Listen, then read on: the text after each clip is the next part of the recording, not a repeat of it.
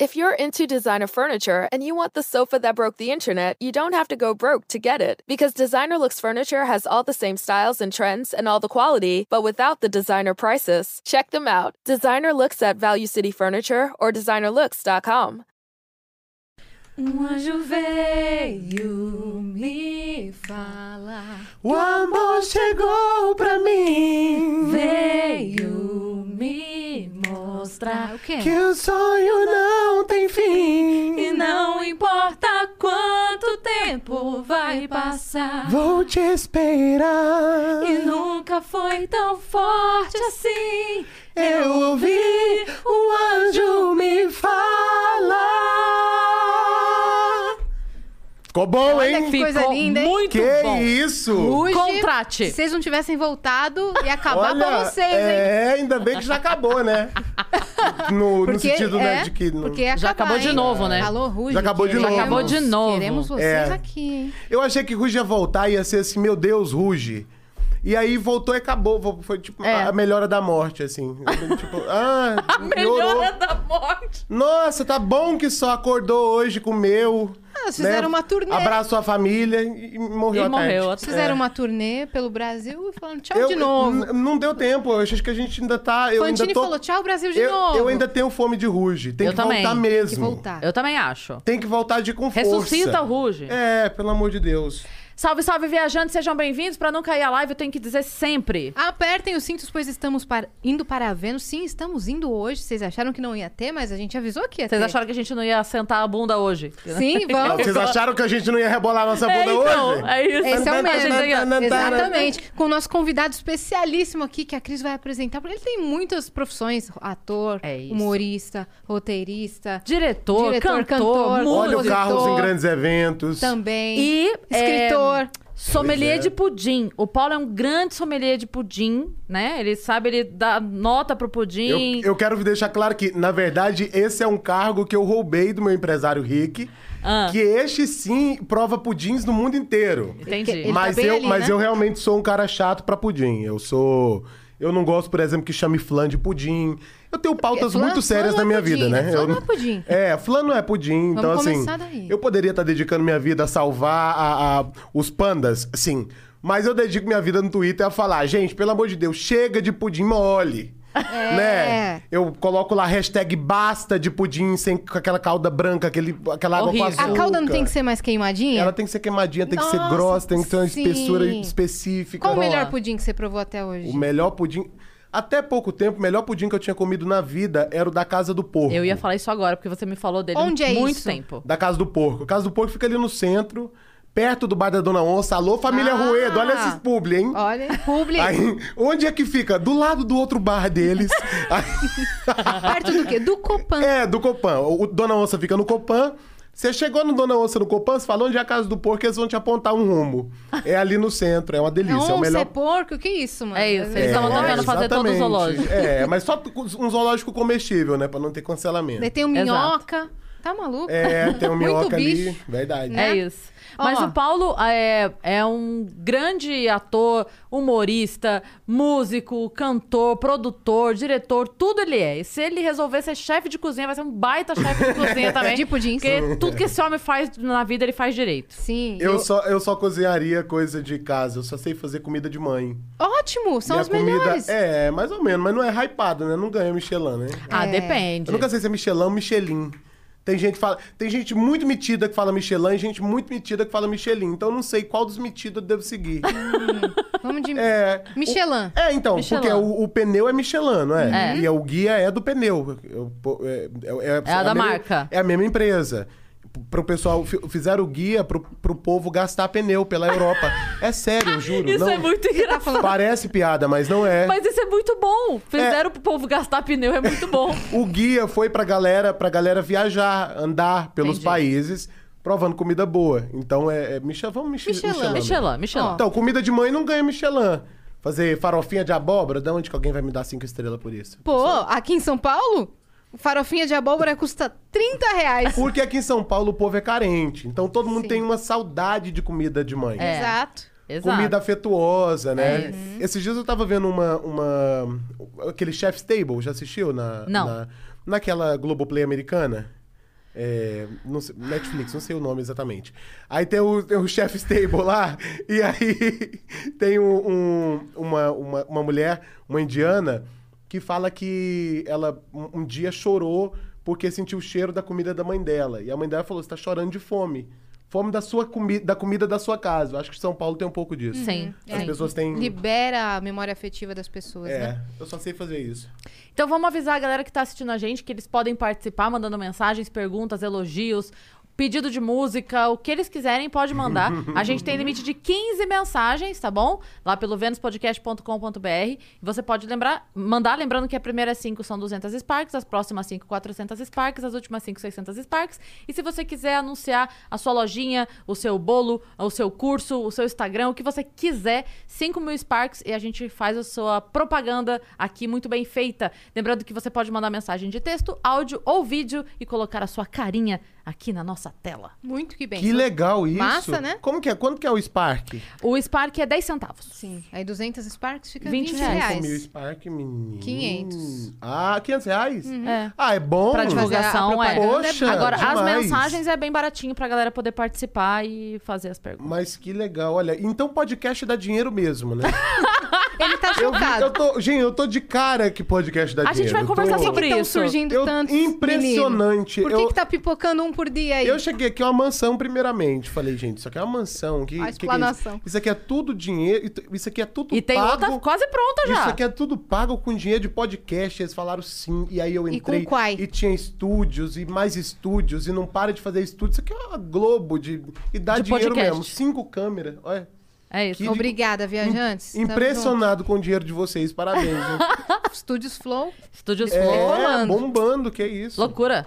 Ó, se você quiser ter um canal de cortes do Vênus pra você, o quê? Ganhar dinheiro juntamente com a gente, você pode ter, está autorizado, mas você tem que seguir uma regra, que é espera esse programa acabar, espera o episódio finalizar, nunca poste antes, cara, senão você vai acabar com o seu dinheiro, vai acabar com o seu canal no me- primeiro dia, que nossa equipe está de olho e É vai isso. te dar strike. Faça dinheiro sem Que tomar bonito, que strike. ameaça bonita, né? É. Eu achei uma ameaça muito É fofa. porque, é porque o que acontece? Tem, tem os canais de cortes que a galera pega o nosso conteúdo, pica e republica. Ah, e tipo eles a Anne estão faz com liberados. as minhas coisas no TikTok, isso, Kawaii, essas Isso, coisas. é tipo o Open. Mic roubando piada. É Aham. mais ou menos isso. Ah, bons tempos que só o Open Mic roubava piada, viu, Cris Paiva? Olha, o que tem de solo na Netflix com piada minha. É mesmo? Ai, eu não vou. Não quero ca- causar, clim- Explanar. não quero causar Começamos climão com os como? grandes. É, Polêmica. Mas enfim, e aí a galera faz os cortes e posta, entendeu? E aí eles podem fazer, eles estão autorizados, só não faz antes de acabar, porque aí dá atrito no YouTube, e aí entre o nosso Sim. vídeo deles, a gente vai derrubar o deles, é, É claro, óbvio. porque a vida então, também não é assim tão fácil. É a gente isso. tem o nosso próprio canal de cortes que tá na descrição, inclusive, tá bom? É isso. E se você tem o seu. Não, eu ia falar. Se você tem o quê? Se você tá assistindo pela Twitch, era esse o recado. E tiver uma conta da Amazon, você pode linkar a sua conta da Amazon, você vai ganhar um sub grátis por mês e você pode dar este sub gratuitamente para o nosso canal. Faça isso e você nos ajuda. Isso, e hoje estamos aqui com quem? LTW Consult, que é a nossa parceira, que é uma consultora financeira que vai te ajudar em qualquer momento de grana que você tá na sua vida. Se você tá meio sem grana, endividado, não sabe o que fazer, entra na LTW, conversa com eles, que eles vão te dar todo o suporte, vão ver qual é o melhor tipo de programação para você gerenciar o melhor, melhor o seu dinheiro. E se você também já tá tendo uma grana, entrando... O que, que foi, Paulo? Eu Falou não de... posso aparecer nesse mexão, eu tô no, no negócio aí. Ah, entendi. Então foca aqui na gente, hein? Não foca ali, Não hein? foca ali. Não. Só que. O Vitão vai deixar o tempo todo a câmera na sua cara. assim. Eu fico tan, tan, tan, tan, tan.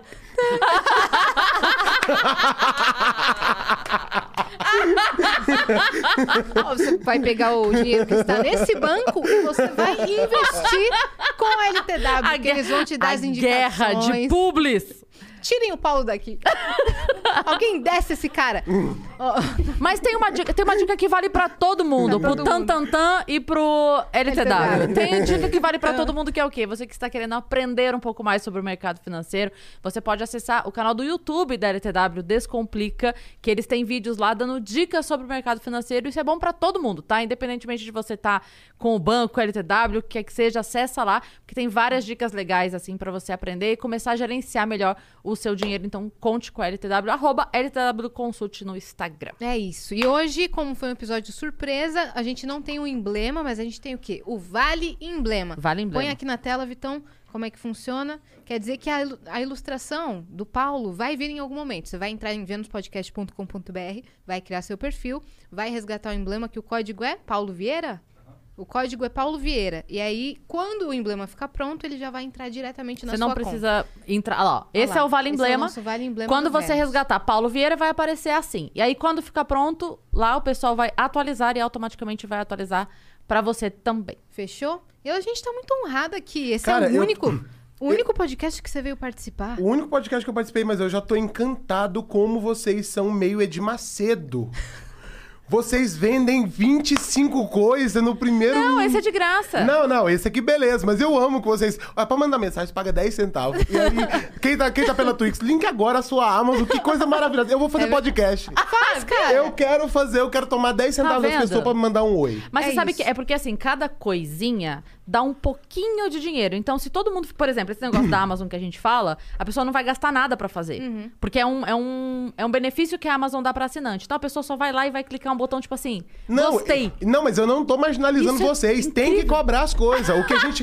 Ele achou incrível que a gente Não, juntou de em cinco verdade, eu achei maravilhoso que em cinco minutos vocês venderam tantas coisas e eu acho que tem que ser assim, porque eu acho que o público tá ficando cada vez mais mal acostumado com essa coisa de conteúdo. conteúdo de graça. Sim. E, e aí tem algumas coisas tipo TikTok, no que Kawaii, que tá piorando a situação porque tá pagando a pessoa pra assistir o conteúdo. Quer dizer, a pessoa não só não paga mais para ver conteúdo, como ela tá sendo paga pra assistir O conteúdo. Quai fez o PIB do Brasil crescer. Existe um motivo por isso? Existe, mas não vamos entrar nesse mérito. Mas é. Inclusive foi bom você falar nisso, porque a gente tem aqui a top 10. Mentira, tô brincando. Acabou, acabou, acabou. Era só. Cara, não, e aí, O TikTok não me pagava. O Quai foi o primeiro que me pagou pra fazer vídeo. aí vocês agora A surra. Aí agora vocês têm o patrocínio também do Koai. Eu tô aqui falando mal de patrocinador. Sou o rei da gafe, né? Me Não, avisa. não me, tem. me passa a lista de gente que eu não posso Ele falar tá, mal. ano- ele tá anotando, essa lista já tá com Não, 30 nomes aqui. ó. Isso aqui é, antes da gente começar a gravar, as meninas falaram: por que, que você tá anotando? Por dois motivos. Primeiro, eu tenho fobia de falta de assunto, né? No, no entretenimento. Tenho muito medo de faltar assunto. E ficar tipo, e aí, ah, e agora? Uhum. É. Mas tá bom, né? Aquele, aquele silêncio que véia sempre preenche com. Ai, mas graças a Deus. Legal, Sabe que né? é que dá aquele silêncio? E a outra é que eu tenho muito medo de esquecer nomes das pessoas e também de falar coisas erradas. Então, por exemplo, sou seu amigo há muitos anos, né, Cris? Eu anotei Cris Paiva. Aqui. Eu anotei o seu nome, Cris. Mas daí você fez Cris Paiva uma setinha pra cá pra saber que sou eu? Não, eu- por acaso eu, eu vou, eu vou dizer que eu vou saber por alto quem é. Mas eu, eu sei, eu sei quem é você. Você é minha amiga há muitos anos, mas eu anoto Cris, Cris Paiva. Paiva, olha lá. É muito isso, assim. Tipo, eu- às vezes eu tô fazendo reunião, isso é algum toque, né? Às vezes eu tô fazendo reunião e aí eu tô conversando com, com sei lá, um, Vou dar um exemplo. Uma coisa oficial, tô falando um negócio sobre a natureza.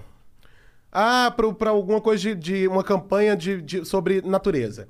E aí eu tô falando no meio da live, no meio da live do, do evento, do que, que seja, vem na minha cabeça um neurônio que grita assim: Não fala que você acha que a natureza tem toda que ser queimada. Aí outro neurônio responde: Mas, mas eu não acho que a natureza tem que ser queimada. Aí o neurônio fala: Mas não fala. Eu falo, mas não, eu não vou falar, eu sei que eu não vou falar. E aí fica uma briga na minha cabeça com medo de eu falar absurdos. Absurdos que eu não acredito, mas eu tenho medo de ser boicotado pelo meu cérebro e dizer absurdos. Entendi. Eu, enfim, Paulo, eu não sei. uma vez você me falou uma coisa que eu fiquei, assim, é, preocupada com a sua vida. Porque você falou assim: eu não gosto de, de- de ir até a janela, de deixar a janela aberta, Uhum. porque eu tenho medo que alguma coisa me faça pular sem eu querer. Eu falei, quem?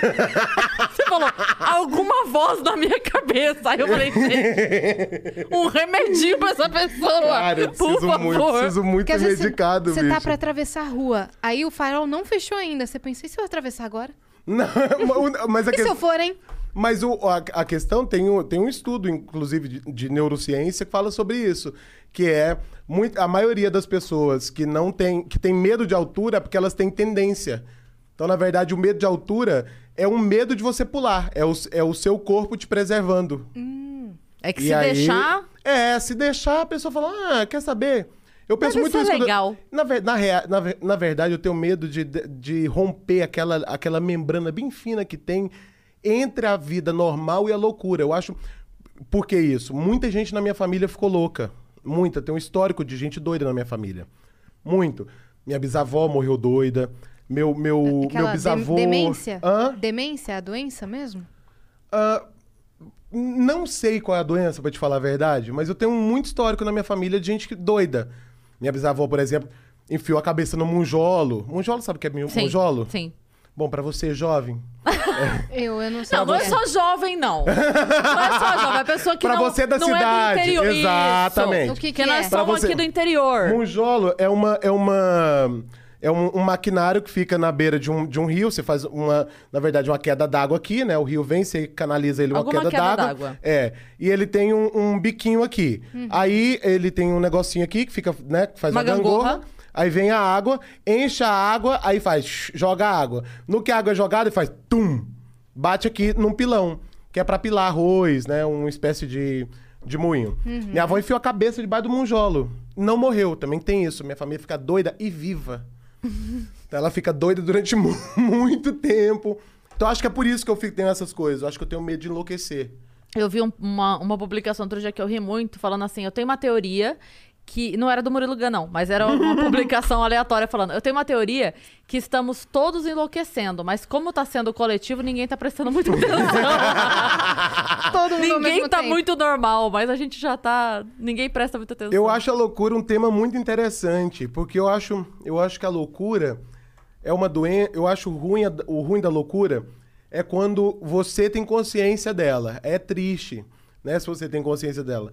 Agora tem umas loucuras, tipo minha- a, a loucura da, da, da mãe da minha mãe, por exemplo. É uma loucura libertadora, eu achava. Que era assim, sabe? Caga aí mesmo, sabe? É- é- ele- Por que você está olhando meu faz- bumbum? É exatamente essa amiga nossa. Ele sabe o... Ele que eu apresentou. apresento. Pera aí.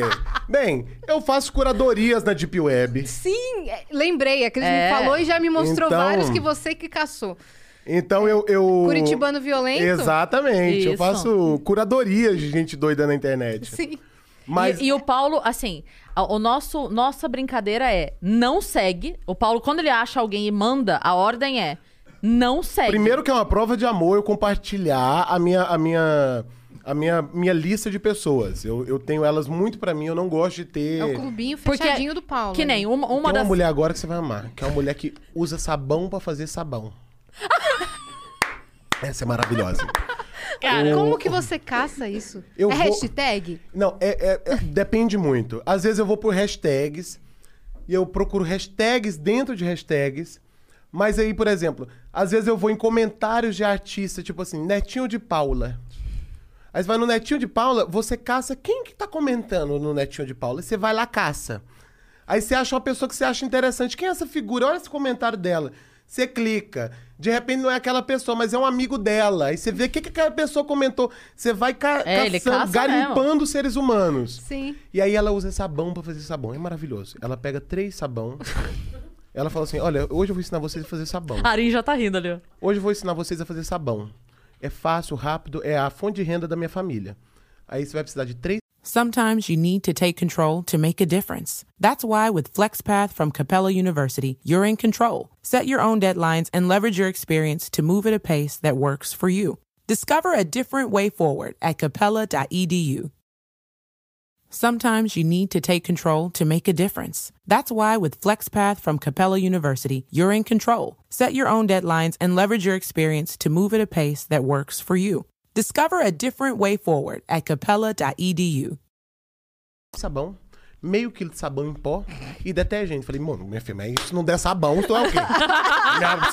Se, se não, ou, Sabão ou- com ou- sabão? Ou dá sabão ou um unicórnio. Abriu um buraco Porque eu negro. vou te falar um negócio. Se tu juntar, A liga é com Dove, né? Ela abre um Dove líquido. se tu juntar três sabão não der sabão, tu tem que ser muito incompetente, minha amiga. Pra não dar sabão num negócio desse. lá, ó, sem citar nome, top 3 Ela pérolas tinha, do Instagram. Ela tinha que fazer uma. Se ela, fizesse, se ela juntasse isso, conhecesse uma pizza, aí era vantagem. Sabão é o mínimo que eu espero de você. Eu amo, eu amo. Top 3. No Instagram, o Instagram tá muito. Muito. E hypado? Hypado, né? Muito. Precisamos falar sobre a gentrificação do Instagram. O Instagram tá muito. Só tem gente. Só blogueiro, né? Só gente bonita. Mas só- a gente continua lá, Mas também. a gente não é mostrado, Cris. É, É sobre verdade. isso que precisamos falar. Faz muito tempo que não passa no meu Instagram um arroz com ovo.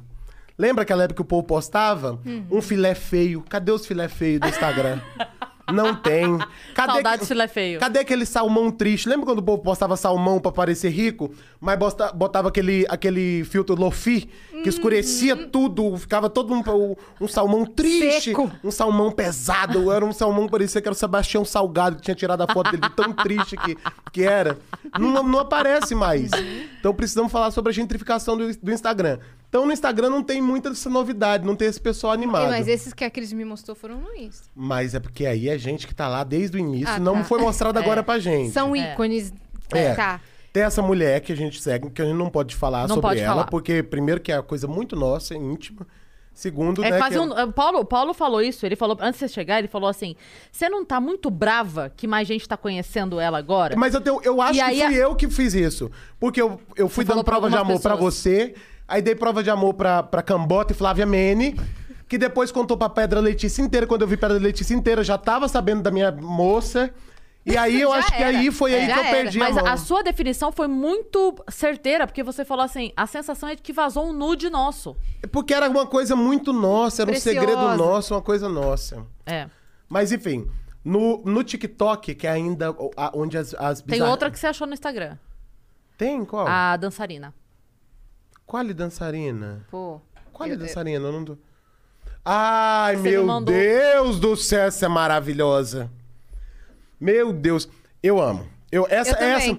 Tem uma outra também que eu amo que tá no Instagram, que é uma mulher que ela só faz receita feia. Olha, eu não sei o que, que ela tem. O que que, o que que acontece com a, A mão. cara de quem já viu as receitas ali. ó. Eu não sei o que acontece com a mão daquela mulher. Existe nela um espírito racatanga que é. Ela, quando vai botar no prato, é, automaticamente a mão dela vira a mão de uma merendeira de orfanato. E faz. plac. Sabe aquela, aquele clichê do orfanato, da merenda? Plac. Tudo dela, não importa Não, o que Mida- seja. Midas ao contrário. Tudo é, é, um- é impressionante, é impressionante como as receitas dela são feias. E é sempre umas receitas assim, tudo ela bota suco. Então ela fala assim, hoje eu vou ensinar vocês a fazer uma receita muito simples, que você vai precisar de um quisuco. Você fala, meu Deus, em quem é ser humano que ainda usa quisuco pra fazer as coisas? Tudo dela tem um suco. As receitas- Não precisa, As claro. receitas da Eliana, do brinquedo da Eliana, eram tudo com que suco. É, mas aí naquela fase que a gente, né, que a gente tem cultuava o câncer. E aí, hoje não, hoje a gente tá mais vida saudável. tem receita dela que ela tem a fruta. Morango, por exemplo. Morango, você vai precisar de morango. Falei, nossa, ousada, tá rica. Botou morango. E ela bota o que suco de morango. Eu falei, minha amiga, por que, que tu botou o que suco se tu tem o morango? Ué, é que nem sabão parece, com sabão. Mas parece um patrocínio, a publi dela. ela em Às tudo, ela... vezes é. Não quer não, é nada. Não tem nem mais esse suco que ela usa. Mas ela usa tudo. Eu falo, por que que tu, por que que tu tá botando um suco no meio do morango? Mas ela bota, porque ela não consegue não botar. Ela fala, é isso aqui que dá o sabor. De... Que suco. Aquele, aquele saborzinho que volta, que fica na garganta. Que... O fluxo do caramba. É, você não tem a impressão que o de uva era o pior? O de uva. O de uva demorava uma semana pra sair, ele ficava aqui, ó. O de uva... Queimava tudo, né? O de uva você ficava... Era o último a sair. Agora, escuta uma coisa. é, eu tô com medo de esquecer disso, então eu vou pedir logo. Você falou aqui da sua família e eu preciso, preciso que você conte direitinho a história do seu tio indo no cinema. Eu preciso desse momento A gente falou registrado. aqui outro dia. A gente Ah. contou pro Paulo Cursino. É. É Ele mesmo, que legal. Aham. Cara, eu, eu, eu contei essa, essa história um dia pra Cris, falando sobre o quanto a minha família é espírito de porco. Né? Minha família é, é, é, é zoeira. E é o zoeiro tiozão, é o zoeiro pior que existe. Sabe? Tipo, meu pai não pode ver uma. Meu pai não pode ver uma mudança passando, que ele fala, ih, é o circo! Ofendendo todo mundo que tá em cima daquele caminhão, já triste, passou o dia fazendo mudança, e meu pai grita, fazendo gracinha, ele e Pablo, ih, é o circo! Teve até um dia maravilhoso. Tava meu pai e Pablo passando, aí o Pablo viu, gritou pro meu pai, ih, negão, ó o circo! Aí a mulher que tava lá em cima, ela falou, é o circo! E caiu dois palhacinhos, vem palhacinho, vem! Toma. Então, essa é a minha família, a família zoeirona. Eu nunca compactuei desse espírito e virei comediante, veja você. Mas, a, e aí, pra, pra exemplificar isso, tem o meu padrinho, que é um uma pessoa que, olha o espírito de porco desse ser humano. Ele assistiu o filme da Joana Dark no cinema. E aí, Ele viu, foi na pré-estreia, e ele viu que Joana Dark, no filme, né? Ela sobe, né, três, três, três degraus, degraus, né? Degraus. Eu sempre- um gritou Degraus. assim, é degraus! Eu falo, cara, peraí um minuto, não me... Deixa eu falar, gente! As, as vozes na cabeça. Meus últimos três neurônios vivos. Aí, Aí- tem Inês Brasil, Pablo Vittar E Sérgio Malandro. E Sérgio Malandro. Aí o meu, aí meu, meu padrinho observou que a Joana Dark subia três degraus e olhava. E aí ela, ela olhava direto pra câmera. Tinha um zoom assim. Era o momento final do filme, né? Imagino, né? Porque depois ela ia ser queimada, não ia ter muito com o que render o filme da Joana Dark. É, e aí o momento final dela. Então ela olhava pra câmera direto, assim. E aí depois voltava, subia pra ser queimada. Então ela tava indo, virava. É, ela subia a escada, subia três degraus, virava, olhava direto pra lente e aí voltava. É, era pra dar um peso de tipo assim, você também é responsável por isso, né? Um, eu sou Joana Dark, enfim, um lindo, lindo. Um momento violinos tocando, um momento épico, um momento lindo. Meu padrinho assistiu isso e falou assim: hum. Meu padrinho foi na sessão de estreia. Essa era pré-estreia. Na sessão de estreia, sala lotada. Todo mundo queria ver esse filme. Todo mundo chorando na hora que ela tá subindo, sobe o primeiro degrau, todo mundo. Segundo degrau, emoção. Terceiro degrau, quando... aí quando ela pisou no terceiro degrau, meu padrinho levantou no cinema e falou assim: Joana! Jo... Joana Dark. Joana Dark, olha. Aí ele fala: Nada não. Joana Dark volta pra ser queimada. Quer dizer, meu padrinho destruiu o momento filme da Joana. Dark. Esse- e eu fico pensando assim, que o quão espírito de porco tem que ser um ser humano pra calcular isso. Pra dizer, eu vou lá, não importa. Hollywood gastou milhões nisso, mas por mim não. Por mim eu, Eu vou, vou lá e eu vou acabar com esse Com a filme. experiência. com a Eu vou acabar com a experiência. e foi o que ele fez. A sala não conseguiu mais parar de rir. Aí era a Joana Dark queimando e o povo rindo. E ela queimava e o povo ria mais. Era pra ser emocionante, o povo gargalhava. Era a véia passando mal com pipoca, engasgando. Criança Essa é a minha morrendo. família, é isso. Maravilhoso. Ai, eu amo essa história tanto. Eu adoro ver. Joana! E Joana, olha. ca- A, a sala fez. Cara, foi, foi a invenção do 16D. Todo mundo, Que isso? Quebrou a quarta parede, lindíssima. Totalmente que esse ator veio aqui fazer pra nós ao vivo. O povo pensou, gente, que coisa louca é essa? Igual quando no início do 3D, quando o povo ia no Cinemark e começava a catar as pedras, lembra? Que explodia as pedras. Pum! Aí o povo ficava assim. Cara, eu tenho um amigo que postou esses dias. Ele falou que foi assistir aquele Gravidade da, Da Sandra, Sandra Bullock. Bullock. Ele falou assim que uma- um pedaço de uma peça da nave dele quase bate na testa dele. Se ele não desvia, tinha matado. E ele falou que ele nunca se perdoou por isso. Ai, caramba. E ainda você mora com Anne Freitas. Que e é ainda outra... assim, moramos tudo amontoado. que é outra figura. A, a Cris morava amontoada com a gente também. Mas aí ela nos abandonou, ela foi pra outros cantos. Fama subiu, mas, né? Mas é, isso aí é questão que a gente nem comenta, né? Mas ainda Depois a fica- gente fala sobre Mas isso. a gente, a gente ainda trata ela como um de nós, assim. Onde ela chama, a gente vai. Falei pra ela, Cris, eu não vou em podcast, porque... Não vou. E aí ela falou assim, não, mas eu, eu, eu tô com o meu. Eu falei assim, então o seu eu vou, né? Porque Lógico eu sou cadela sua. Cadelinha faz assim, é isso.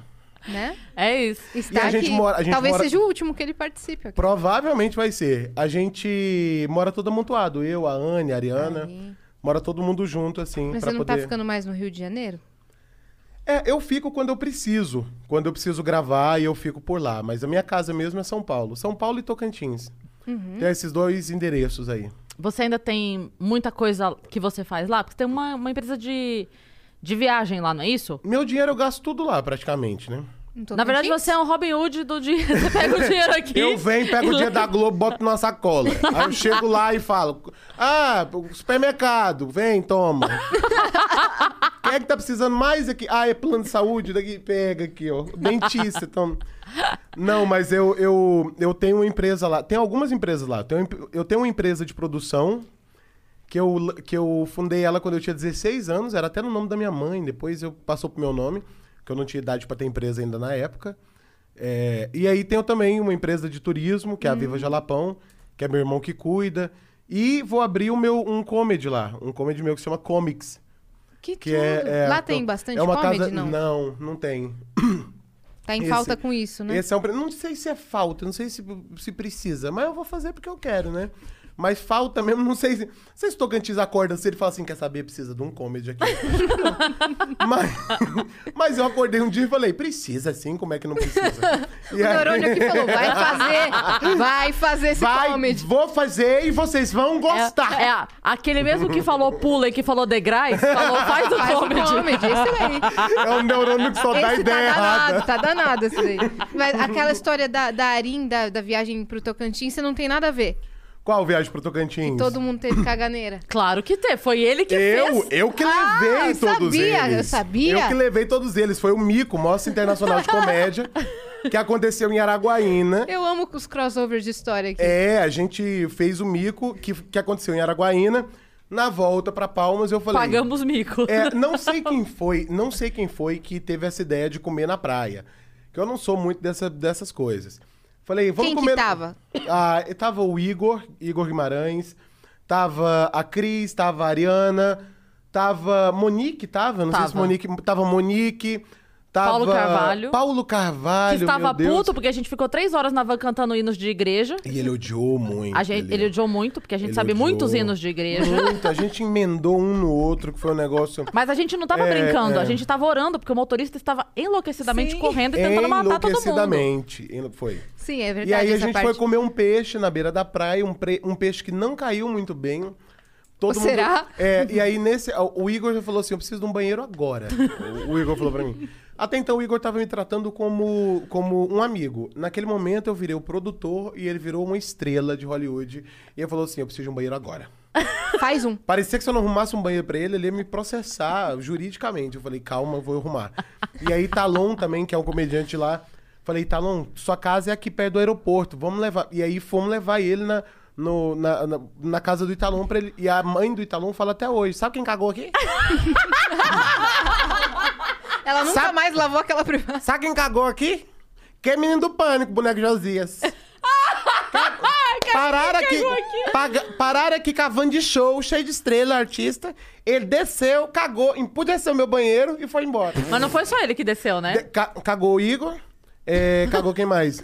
Acho que a Teve mais Ariana. alguém que desceu cagar. Teve um pessoal, foi, foi realmente um dia chato pra ela. Eu falei, desculpa, tia, desculpa, tia, eu volto depois. Deus E abençoe, aí, tia. e aí esse voo foi um voo histórico, né? Porque foi um voo, assim, que a- a- o Igor falou assim, eu preciso no banheiro. No meio do voo, o Igor falou assim, eu preciso no banheiro agora. Quando tava Igor, decolando. É, Igor levantou a, a, a aeromoça, quase deu um tiro nele, tranquilizante, e falou, senta!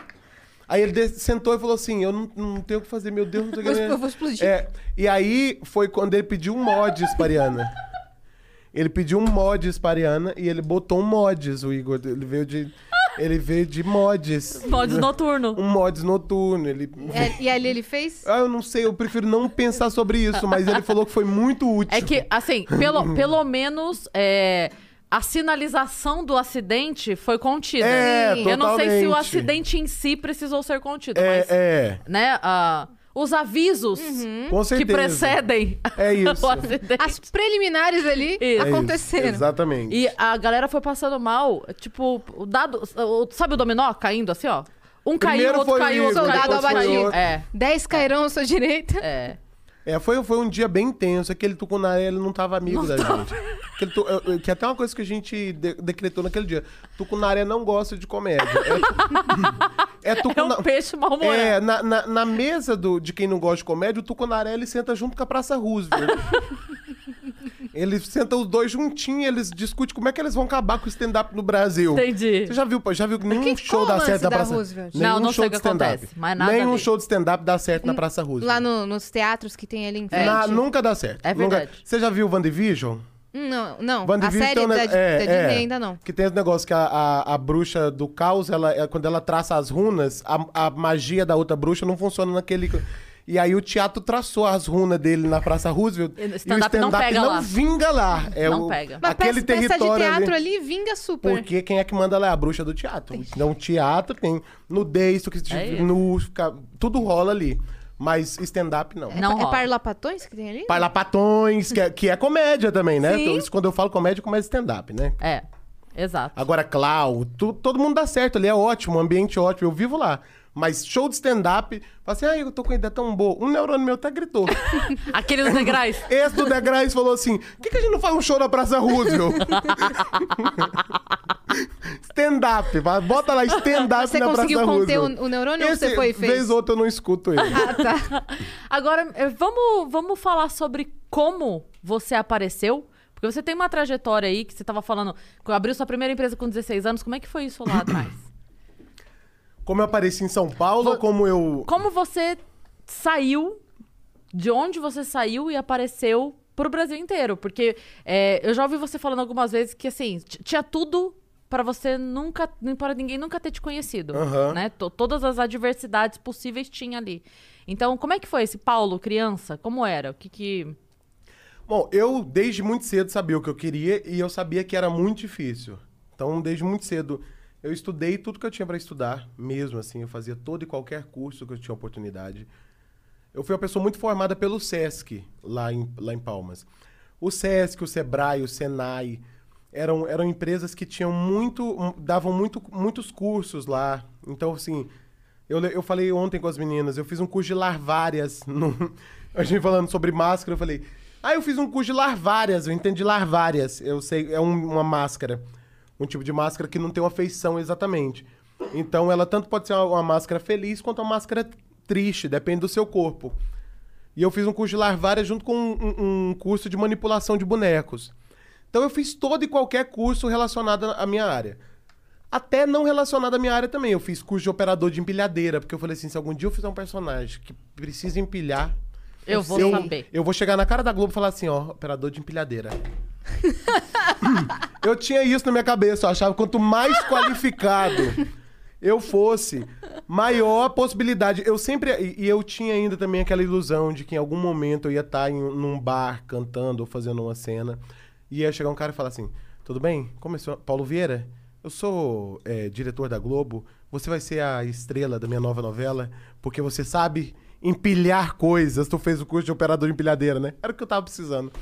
Então eu tinha assim, eu tinha isso na minha Esse cabeça. sonho. Então eu, eu ficava buscando me, me especializar em, em tudo que eu pudesse, fazer todo o curso que fosse possível. Você fez teatro lá também? Principalmente, ó, foi o, que eu, foi o que eu mais fiz. É que eu contei as coisas inúteis, né? As coisas. inúteis não, claro, várias, é maravilhoso. As coisas mais Mas- aleatórias. é, mais aleatórias, mas eu fiz teatro a minha vida toda, assim. Com nove anos eu já estava no teatro. é, E aí estreiei profissionalmente no teatro em Palmas com 12 anos de idade, numa peça chamada Como Educar os Pais, que era uma que eu era o eu e, e a Kelly éramos os únicos atores de lá de Palmas e o grupo era um grupo de Brasília. E aí foi um grande sucesso lá. Nessa época, o Jornal Tocantins me deu minha primeira capa, dizendo assim: esse menino vai longe. Eu tinha 12 anos, era um menino gordinho, super pra frente, dizendo assim: imagina, eu vou, minha vida vai. Vou ter muito sucesso. E aí eu convenci as pessoas de que eu realmente ia ter sucesso. Então as pessoas iam, iam torcendo por mim. Eu tenho muito isso, assim. Eu acredito que é, parte fundamental do, do trabalho da gente é convencer as pessoas de que a gente vai ter sucesso. Porque as pessoas vão come... as pessoas vão entram na sua, elas começam a torcer por você. Então, eu, eu, te- eu, eu, eu tenho isso. Todo dia eu saio pra fazer um amigo. Uma pessoa que eu não conheço. Assim, eu- todo dia eu saio pra que alguém goste de mim. Alguém novo. Alguém fala assim, nossa, esse cara é muito legal. Porque eu acho que é mais uma pessoa torcendo pra eu dar certo, assim. Quase como se eu fosse acumulando energias pra poder fazer as minhas coisas. E eu fui convencendo as pessoas. Fui convencendo a imprensa do Tocantins que eu ia dar certo. Fui convencendo o público. E eu fazia muito teatro sério. Com 16 anos eu fui... eh, eu comecei a, a- a- produzir... Um pouco antes, na verdade, mas com 16 eu produzi, ajudei a na produção do, do Comédia em Pé. Eu não sabia o que era stand-up. Não fazia ideia. Nessa época minha vida era muito lotada, eu não assistia televisão, não fazia ideia. Ideia, assim. Tava alheio a essa cena. Alheio, não sabia o que era stand-up mesmo. As pessoas falavam assim, ah, é igual o Seinfeld. Eu falava, o quê? Nunca vi Muito série menos. também, nunca, nunca, eu nu- nunca fui ligado em série. É, realmente assim, da roça. E aí falar, eles fazem stand-up. Eu falei, o que que é stand-up? E aí fui entendendo com o Comédia em Pé o que que era stand-up, assim, porque eu fiquei responsável por levar eles pra, pra jantar, por levar eles pra passear, ir pra Taquaruçu, pras cachoeiras. E aí eles me explicaram. Falei, ah, eu faço isso na minha peça, que a gente tinha uma peça no, no Instituto Federal do Tocantins, no IFTO. Hoje é. ho- Acho que hoje é só IF, sei lá.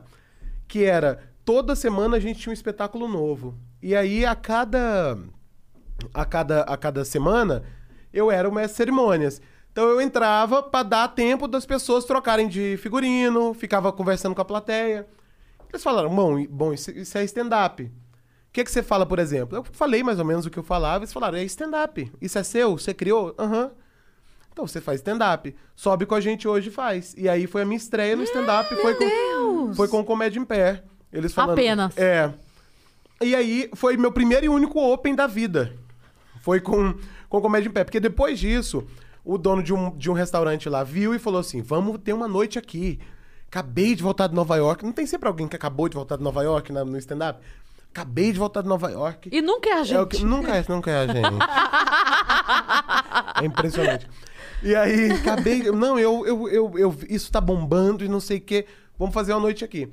E eu comecei a fazer uma, uma noite lá em, lá em Palmas.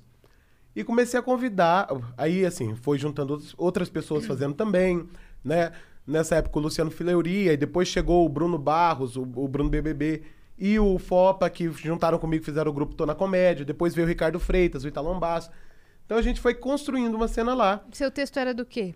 Cara, o meu te- basicamente o meu texto é o meu texto de hoje, assim. Eu, eu, o meu so- eu, eu não sou do tipo de comediante que faz um solo por ano. O meu solo, o meu solo que eu faço hoje, ele demorou 10 anos pra ficar pronto. Eu não tô falando isso pra falar assim, ai, é um trabalho de artesão mesmo, tá? Que eu sou muito ourives. Ourives da palavra. Não, é porque realmente, assim, eu, eu, eu acho que o stand-up ele é uma confissão. E, e eu, eu vou trabalhando meu stand-up conforme a minha, a minha necessidade de me expor e conforme as coisas que eu preciso trabalhar na minha cabeça, na minha vida. Por exemplo, esse meu stand-up agora é um stand-up que eu, re- que eu trabalho a relação que eu tenho com a minha família. É Ele- maravilhoso. Ele termina com uma das piadas mais doídas que eu já fiz na vida, que eu termino meu stand-up fazendo. Já vou queimar aqui a final do meu stand-up, tudo bem, vocês depois vão ver, fingir que nunca viram. Eu termino meu stand-up contando que a minha mãe, uns anos atrás, me contou, me contou que tinha tentado me abortar. Minha mãe chegou pra mim e falou: quando eu, eu descobri que estava grávida de você, eu tomei remédio pra te abortar. E eu conto isso no final do meu stand-up. Tava o maior cli- clima de alegria. Eu quebro e digo: minha mãe me contou isso, que tentou me abortar. E desde esse dia, eu tenho muito comigo aquele ditado: o que não mata, engorda. eu termino assim meu stand-up, mó climão, toca cartola. Alegria era o que faltava em mim. Então, o meu stand-up é muito nesse lugar da confissão e do que eu quero dizer sobre mim, do que eu quero dizer sobre a minha história. Enfim, por isso eu não. O meu texto dessa época era um texto ainda também falando sobre Palmas, falando sobre como Palmas era uma cidade que não era cosmopolita, era uma cidade de interior. Ainda falando sobre como as pessoas achavam que Palmas era. Eu, eu falava muito sobre isso, assim. Não sei se já falava sobre a minha família. Não sei. Ah, ah, fala... Mas assim. Você tinha. Você tinha um texto que falava sobre é, de ser pobre, o fantasma na casa do pobre. Não, não. É, Esse, esses esse são textos. depois? São textos mais. É, são textos de, de, sei lá, uns, uns sete anos pra cá, assim. Nessa época, não. Nessa época eu falava muito sobre palmas. fal- Ah, e eu falava muito sobre política lá. Falava muito. Tanto que o Edinho do Havia muito fazer show com a gente e ele falava assim: o Paulo só vai descansar quando ele for assassinado no Tocantins e virar um Marte da comédia. tipo assim, um Marte. Porque eu fazia muita piada do. do, do... Tipo, uma vez tinha um, um político em Palmas que foi condenado por trabalho escravo. É, e ele tava na plateia uma vez. Aí eu fui e falei, ai, vamos cantar junto um dia no karaokê, aqueles escravos de Jó jogavam caxanga. E aí, e eu, e eu, e eu sempre, eu sempre quis ser essa pessoa sem limite na política de lá. Sempre quis ser esse saber o, o que, que eu podia fazer. É Muito nessa, nessa vontade de me encontrar também. Muito querendo saber quem, quem sou eu, assim, que tipo de voz eu tenho. Eu sou uma voz é, é, ousada, eu sou uma, uma voz de ruptura, ou eu sou uma voz de. É, eu tava vindo pra cá e passou uma gostosa, sabe assim? Que, que tipo de voz eu sou? E, eu, e o Tocantins me ajudou muito na construção disso. E a cena de São Paulo não sabia que eu existia. Só que com- como eu ia levando comediantes pra lá pra fazer show com a gente, a galera começou a voltar e a falar bem de mim aqui no, aqui no, aqui no em São Paulo. Nessa época eu conheci Cris, não foi, Cris? Sim. Você foi lá fazer comigo. É, conheci Morgado. Morgado me ajudou muito. Falou muito bem de mim aqui em São Paulo. Muito, Isso muito. faz diferença pra caramba. né? Muito. E aí as pessoas vinham falando. é, é, o, o Oswaldo Barros, a galera do, de, de Sorocaba. Sorocaba toda. Enfim, uma galera ia fazer show comigo, voltava falando bem, assim. Fábio Lins, todo mundo. O Murilo Couto, que eu levei pra fazer o primeiro mico. E aí essa galera que ia falando bem de mim, a- até a Fernanda do Comídias querer me marcar. E aí um dia eu recebo no meu e-mail Isso foi pré-risadaria? pré-risadaria. Onde eu recebo no meu e-mail um. O risadaria eu fiz com. sei lá, 17, 18, dois anos depois. É, e aí, onde eu tô lá na, na minha casa, eu recebo um e-mail. Na minha casa não, na Lan House, né? Na minha casa. ai, ai. Abri meu bom Apple, até parece. um dia eu fui lá na, na, na, na Lan House, que tinha aquele filme de dragão. Toda Lan House da favela tem um dragão, né? Um dragão. eu tava. Fui na Lan House e vi lá um e-mail da Fernanda. Oi, sou a Fernanda do Comedians, queria te marcar aqui. Falei, nem pensar. Eu tinha, tem o síndrome do impostor, né? Eu falei, não vou fazer. E fiquei ignorando e-mails Você da tá Fernanda. brincando? Falei, não vou fazer. Não vou fazer. Ela conseguiu o telefone da minha casa, me ligou lá em casa, que eu não tinha celular na época. Ela, ela ligou lá em casa, meu pai falou: Não, aqui a gente faz salgado, não tem. Não, é que eu quero falar com o Paulo, deixou o recado. E eu ignorando ela. Falei: Eu não vou, porque eu não tenho condições de estrear em São Paulo. Não tenho graça em São Paulo. Tenho graça aqui. Não imagina ter graça em São Paulo. E aí, quando eu fui inscrito no Risadaria pelo Bruno do meu grupo, ele falou assim: Ei, gordinho, ins- inscrevi todo mundo. E aí a gente foi, eu fui passando, fui passando, fui passando. Quando eu vim pra final, no dia da final, quando eu desço do palco, a Fernanda pegou no meu braço e falou assim: Por que, você tá ignorando meus e-mails? Eu falei, olha, eu vou te explicar, porque eu sou uma pessoa que eu, a mi- minha autoestima não é assim pra estar me fa- fazendo comedians. Minha autoestima eu vou ficar lá no Tocantins e eu vou trabalhar isso lá. E aí o dia que eu me sentir pronto, que é nunca, eu nunca me sinto pronto pra nada. E aí o dia que eu me sentir pronto eu venho.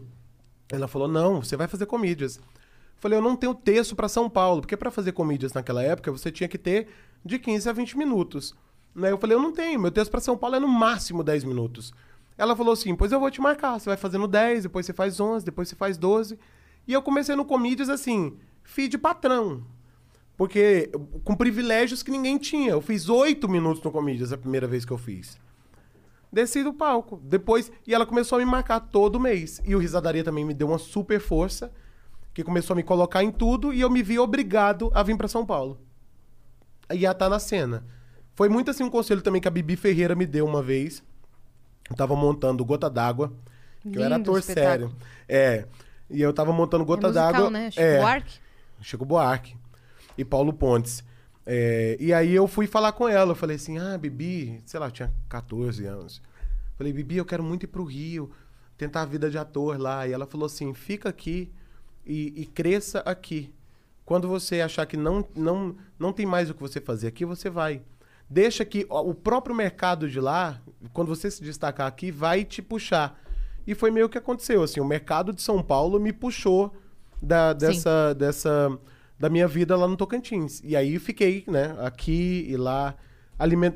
é, tudo que eu fazia aqui repercutia no Tocantins, o que era muito bom pra mim, porque me permitia ganhar dinheiro no Tocantins e gastar em São Paulo. Sim. Hoje eu tô fazendo o inverso. Mas era, era muito isso. Eu, eu fazia no Comedians. Aí, sei lá, Verdun ia ver a- o, o show. Fazia uma foto. Jornal Tocantins. Tá lá, destaque. Verdun vai prestigiar Paulo Vieira em São Paulo. Sociedade Tocantinense. Meu Deus, que que é isso? Mentira, ele foi pra ver outras pessoas. Tava lá. E aí... Ele passou na calçada e você puxou ele pra dentro. ele tava indo numa pizza do, do lado. Exatamente. E aí eu fui, através da, da, da, da mídia, crescendo a minha imagem lá em Palmas. Paulo Vieira se apresenta com os maiores comediantes do Brasil. Paulo Vieira é um dos maiores ah, comediantes, já é considerado um dos maiores comediantes do Brasil. Mentira, não era. Mas, mas eu fui dizendo que era. E aí fui, as pessoas foi- foram acreditando e eu fui, fui, fui indo. Foi carregando. Né? É, porque. E aí eu. Por causa disso, aí era, por exemplo, uma empresa que me chamava pra fazer um evento de 2 mil, 3 mil. Já me permitia comprar passagem de novo pra voltar pra São Paulo, fazer curso. Vim estudar, tá na cena e voltava pra lá de novo, pobre. Aí ganhava mal um dinheiro. E aí essa minha, o Tocantins alimentou a minha carreira durante muito tempo, que foi o que me permitiu estar em São Paulo. Como que chegou pra você essa mudança de vida financeira? Como você sentiu isso? Engraçado, porque chegou de maneira muito natural pra mim, porque não, não foi um choque pra mim. É, primeiro, eu acho que eu ainda não senti essa mudança de vida financeira. Você não mudou, na verdade. Você É. não mudou seu estilo, você não mudou as coisas que você faz. Você só tá fazendo a mesma coisa que você sempre fez, só que pra mais gente. É, Porque você ajuda todo mundo. Então você É. continua fazendo a mesma coisa, só que agora você leva mais 30 pessoas com você. eu não, eu não senti essa mudança financeira. É, primeiro assim, porque primeiro que eu não tive ainda uma mudança de lifestyle, né? Na, a não ser falar lifestyle, que é uma coisa que eu não faria 10 anos atrás. O Instagram fez É. isso com a gente. Porque a outra falou pra eu parar de bater na mesa, desculpa. É, não, Dani eu- eu- Freitas está aqui, ó. Ela tá vigiando Ela tudo. tá, ó, monitorando. Não, mas eu não, eu não tive ainda uma mudança, por exemplo. Minha casa hoje é a casa que eu sempre tive em Palmas. É uma casa ferrada. Uma casa que não tem reboco, é uma casa que tem goteira.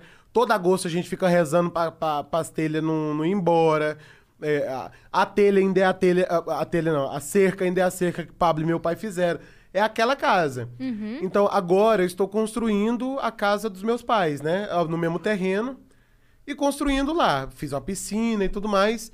Mas pra mim ainda, eu vou pro Tocantins, eu sou aquele cara lá, daquela casa, né, da, da, da, daquilo ali. Minha realidade não mudou, né? Eu quando vou pra...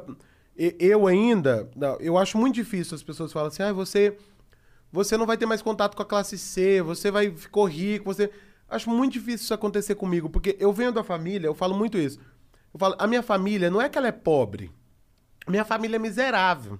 Então, até eu arrumar dente de todo parente que eu tenho pra arrumar, meu dinheiro acabou. Não, não sei nem se eu vou ter dinheiro nessa vida pra arrumar o dente de todo mundo, pra dar perna pra todo mundo, que agora também começou a cortação de pé e perna, que você precisa de ver. O diabetes tá levando tudo.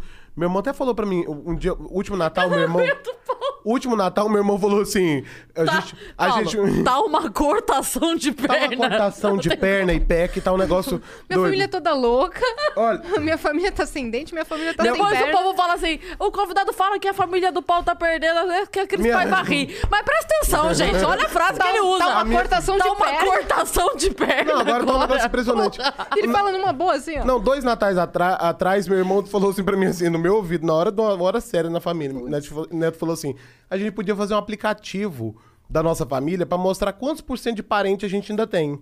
Pra gente falar assim: olha, 70% de vovó, cortou essa perna aqui. Aí, fala assim: ó, tem 93% de pai, que meu pai cortou só dois dedos. É, nós temos é, 80% de tia Sônia, que tia Sônia deu só uma, uma- uma paradinha no negócio da, da, da mão. Pra gente ter noção de quantos por cento de parente a gente ainda tem. Porque tá uma cortação minha. Olha, eu vou te falar. Eu jogo Candy Crush, pra mim não é nem jogo, é vingança. Que eu destruo o doce como ele faz com a, com a minha família. E aí... Enfim. E agora... E agora tá essa cortação. De... Por que, que eu falei do negócio da cortação de pé mesmo? Porque Ah, tá sim. bom, calma. É, De ajudar aí a agora, isso. Aí agora tem que dar pé, tem que ver perna, tem que ver fisioterapia, enfim. Essa é a minha vida. Então eu não senti ainda essa mudança de vida. E eu, aqui em São Paulo, sou um playboy, né? Aqui em São Paulo eu moro no Copan, eu como no Dona Osso todo dia. Pra minha vida é uma, uma festa. No- na Globo, então, moro em hotel, aí eu vou gravar, falo oi pra Paola Oliveira, como se fosse uma prima minha. E aí, Paola, beleza? Olha, sem nenhum respeito, né? E aí, como é que tá? Como se fosse de igual pra igual. E aí, essa é a minha vida. Mas eu sinto que essa não é a minha vida. A minha vida é lá no Tocantins. A minha vida é aquela casa lá. Então eu não sinto ainda. Eu não sou esse playboy de, ah, eu vou. Imagina, eu tô na Globo. Não, eu, aquela ainda é a minha vida. Então talvez quando eu fizer a casa dos meus pais. Eita, porra. Desligou. Desligou pra mim. Tô aqui, ó. Pera Salva aí. a gente, Vitão. Pera aí. Não, não foi. Não, foi é lá embaixo, lá embaixo. Mas desligou tudo? Não, não, Só, calma, só desligou o retorno do Eu fone, tirei o negócio do. tranquilo. Acabei com o podcast no Brasil? Eu Você peço veio perdão. fazer isso, Foi. né? Desculpa, viu? Inclusive, Dava estamos, dinheiro Estamos até. aqui de, ca- de carpete novo, hein? Não sei se vocês É. estão vendo na câmera. Mas enfim, obrigado, viu? Valeu, Vitão. E aí, eu acho que talvez quando eu for, quando eu estiver nessa casa nova, né? Sentado numa poltrona, numa poltrona mole do Sérgio Rodrigues, talvez. Você talvez sinta. eu. É, talvez eu sinta que minha vida mudou. Hoje em dia eu não sinto que minha vida mudou. Eu não, eu não vivo a vida de celebridade. Eu não vivo. A maior ofensa que a pessoa me faz na internet é falar assim: ai, você é desses comediantes da Zona Sul do Projaquistão. Eu fico puto da vida. Porque se tem uma coisa que eu. Não, porque eu, eu realmente tento não ser. Não dizendo que meus colegas são. Mas eu realmente tento não ser essa pessoa. Não vivo vida de celebridade. Eu sou um trabalhador. De verdade, assim. E eu me vejo assim. E você valoriza muito a galera, e eu sou testemunha disso porque muitas vezes deu. Agora, não desde o início da pandemia, mas a gente já mora no Copan desde lá 2017, 16, 18, sei lá. É, e deu ver vocês marcando com a galera que segue vocês lá embaixo, no, no famoso encontrinho, Café Copan. É. Então, assim, por várias vezes eu acordava meio-dia, né? Que é o meu horário de acordar. e aí eu descia e vocês estavam lá. E aí já tava. Eu chegava lá, tinha 10 pessoas e falaram, "Ai, que já foi 40 embora, e vocês estavam lá tomando café, atendendo todo mundo. Uma vez por semana marcava lá pra ir atender É. a galera. Isso é um cuidado que você não vê. Artista tendo, Porque- desprendendo esse tempo, indo Porque eu lá. sou muito grato às pessoas que, que gostam de mim. Eu sou muito grato. Cara, amor de fã é um amor muito doido e é muito bonito. É. É, de graça. A pessoa tá compartilhando seu negócio de graça. Ela tá ali comentando de graça. Ela tá ali. Eu não, eu realmente, assim, quando a pessoa chega pra mim e fala assim: Eu sou muito sua fã. Você me ajudou na minha depressão e não sei o quê. Tudo seu eu compartilho. Eu falo de você pra minha família. Eu, eu coloquei os seus vídeos no. no- eu, eu, eu imprimo a, a thread de Pablo e Luizão pra ler lá em casa. Eu fico realmente assim, eu falo, como que eu posso pagar essa pessoa? Não tenho outro. O que, que eu posso fazer por ela? Eu fico realmente assim. Eu fico devedor dessa pessoa. Eu falo, gente, eu não tenho, não tenho que pague isso, porque eu não faria isso por ninguém. Deus me livre ficar atrás de gente. Tá doido? Ah, tá atrás de gente falando, ah, eu... que- vai, lá comentar. Quando, eu- quando uma pessoa que eu gosto bota assim, ai, vai lá comentar, eu digo, ah, cala tua boca, não manda em mim. Então eu sou essa pessoa, eu sou um péssimo fã. Agora, meus fãs não, eles são legais. Então, eu marco, falo assim: olha, vamos, vamos lá no Encontinha. Eu vou, eu vou pagar um pão na chapa e um café pra cada um das minhas do fã clube. Aí desce todo Perfeito. mundo. A gente. Porque Então não- quer dizer que, na verdade, você não tem muita gente que é seu fã, você tem muita gente que tem fome É- e que é te a- conhece. Então, Que quer é um até questão. pingado e um pão na chapa. O meu trabalho, ele vai crescendo conforme a fome, a fome no Brasil. É até um negócio. Se o povo achava que dar pão com mortadela era humilhante, é que eu dou um pão na chapa e café. Então, assim, não tem nenhum presunto, não tem nada de. Mas tá dando certo. Tá, tem dado, Tem dado certo. certo. Porque eu não gosto dessa relação. Eu não, eu não, eu não quero ser uma celebridade. E, e é isso que eu sei. Eu quero me comunicar com as pessoas. Eu quero, eu quero que as pessoas gostem de mim e gostem do que eu faço. Quer conectar humanamente. É isso. Né? Eu quero, eu quero conhe- conhecer as pessoas. Eu quero. E isso em tudo. Na minha vida, assim, na- no próprio Emergente Como a Gente, nesse É Muito Minha Vida que a gente gravou na Globo, ah, o maior desafio que eu tive lá foi transformar aquele monte de matrícula, de número da Globo, numa família, numa equipe. A- acho que a questão é essa, que eu não gosto de. Eu, eu não tenho paciência para relações de trabalho. Eu gosto de família. Ou a pessoa é família. Sabe? Talvez carência, talvez coisa que eu preciso tratar, assim. Mas é porque eu gosto de família. Então, a minha primeira. Eu lembro da, da primeira gravação nossa do, do Isso é Muito Minha Vida lá na Globo, de olhar e pensar: como que eu vou transformar essa galera numa família? Por quê? Primeiro, assim, eu, eu tava fazendo um, um quadro sem dinheiro. Não tinha dinheiro. Que é impressionante também. Eu- todo, todo mundo esbanja dinheiro. Quando eu chego no negócio, a pessoa fala assim: ai, que nós estamos passando dificuldade não tem mais dinheiro. Foi assim no stand-up. Stand-up, nossa, Danilo e Rafinha ia pra Brasília e voltava com o apartamento no- na mochila. Eu, quando eu comecei a fazer, falei assim, é 1.500. Duas sessões. Se você quiser fazer. é, Foi, foi onde eu chego vai acabando dinheiro. Antes de eu entrar na televisão, era assim, nossa, 400 mil pra você falar o nome do Abrastemp no negócio. Eu cheguei e falei assim, ah, eles estão fazendo negócio só public post na internet. Isso é três stories, nós pagando 5 mil cada stories. Agora, toda minha... Onde eu chego, o dinheiro vai acabando. Aí... Então, assim, primeiro que meu quadro não era um programa, né? Era um quadro de um, de um programa da tarde. Era um quadro que não tinha dinheiro. Então, eu, eu precisava contar pa- para além do talento daquelas pessoas, da boa vontade delas de dar aquele um pouco a mais que meu orçamento não permitia. É, segundo que as pessoas na Globo, é, a Globo tem dos melhores profissionais do mercado. Então, assim, aquele câmera que estava me, me filmando, ele fez Chico Anísio. Ele fez tudo do Chico Anísio. Ele viu Golias ao vivo, ele bateu papo com Golias. Então, assim, dificilmente aquele cara vai me. tá empolgado, tipo assim, ai, olha, esse preto do Tocantins, ele é hilário, eu vou fazer com. Não, ele já viu tanta coisa, é difícil impressionar os, esses profissionais, né? Então eu falei, eu preciso que essa gente seja família. Então a primeira coisa que, eu, que eu- a gente fez lá foi comer todo mundo junto. E falei, e falei também. ah, pera aí, não Noronha. Só um minuto, é difícil também. Criou Quando- uma intimidade Quando boa, a gente né? trabalha com. Que é a que mesma família coisa. diferenciada. Fomos, sim, fomos para Noronha. Que e aí incesto Como eu maravilhoso. posso fazer família? Filhos. Que... É a maneira. E Como que eu posso fazer com que ele seja família engravidando essa atriz aqui? Aí vira família mesmo. É um conceito, Exato. inclusive, inclusive é conhecido por família. Esse- Esse foi o. Não, mas. comer é- todo mundo. Não, mas de verdade, assim, ter momentos juntos, sabe? Na hora do almoço, de. E, e falava muito pros meninos do elenco também, falando assim: a gente tem que imprimir a nossa alma aqui. E não o contrário. Porque é justamente isso que eles pagam. Eles pagam pela nossa alma. Eles pagam pelo que a gente tem de verdade pra botar aqui. É isso que eles enlatam e vendem. Eles não enlatam CNPJ, eles enlatam a nossa alma, o que a gente tem de verdadeiro. Então, os meninos chegavam no estúdio, o, o Rafa, o Manduca, chegava, abraçava todo mundo. Era uma festa sempre, a gente botava música. E, que, e acabou a nossa temporada ah, com todo mundo aos prantos. Câmera que antes fala. Que, ah, câmera que antes estava ah, tá, com, meio assim, tipo, ah, tá bom, menino. Chorando e falando assim, eu não quero ir pra novela, eu quero ficar aqui com vocês. Quer dizer, então, assim, a gente realmente conseguiu criar um clima de família. E eu acho que isso você só consegue quando. E acabou com a vida dessas pessoas depois. Sim. Porque é isso, né? Também tem disso. Família também é prisão. Sim. Então. Família também que separa e traz dor.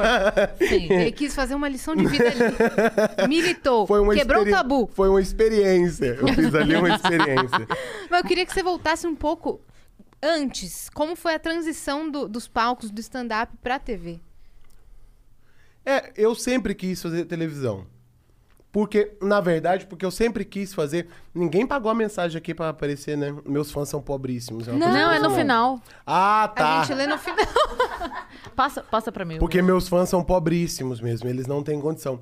Eu fiz, eu fazia show com o povo, o cam- os fãs do, do Cambota. Como que é o nome daquele que é, um, que é caipira, que tem um, um boné? Que faz um stand-up de, de boné? Que é tipo sertanejo universitário ele. Cirilo? Cirilo. Os fãs do Cirilo. De boné, caramba. De, de, de chapéu. Os fãs do Cirilo são um negócio impressionante. Eles levam bebida cara pra ele. Eles levam chapéu de 400 reais. Eles levam... É lindo, é uma coisa banana. As minhas fãs, elas me levam sete balinhas amassadas assim na mão, botam na minha mão, elas acham que eu sou um herê. Elas me dão balinha, bombom amassado do bolso, eles me dão. Então, eh, você precisa de ver...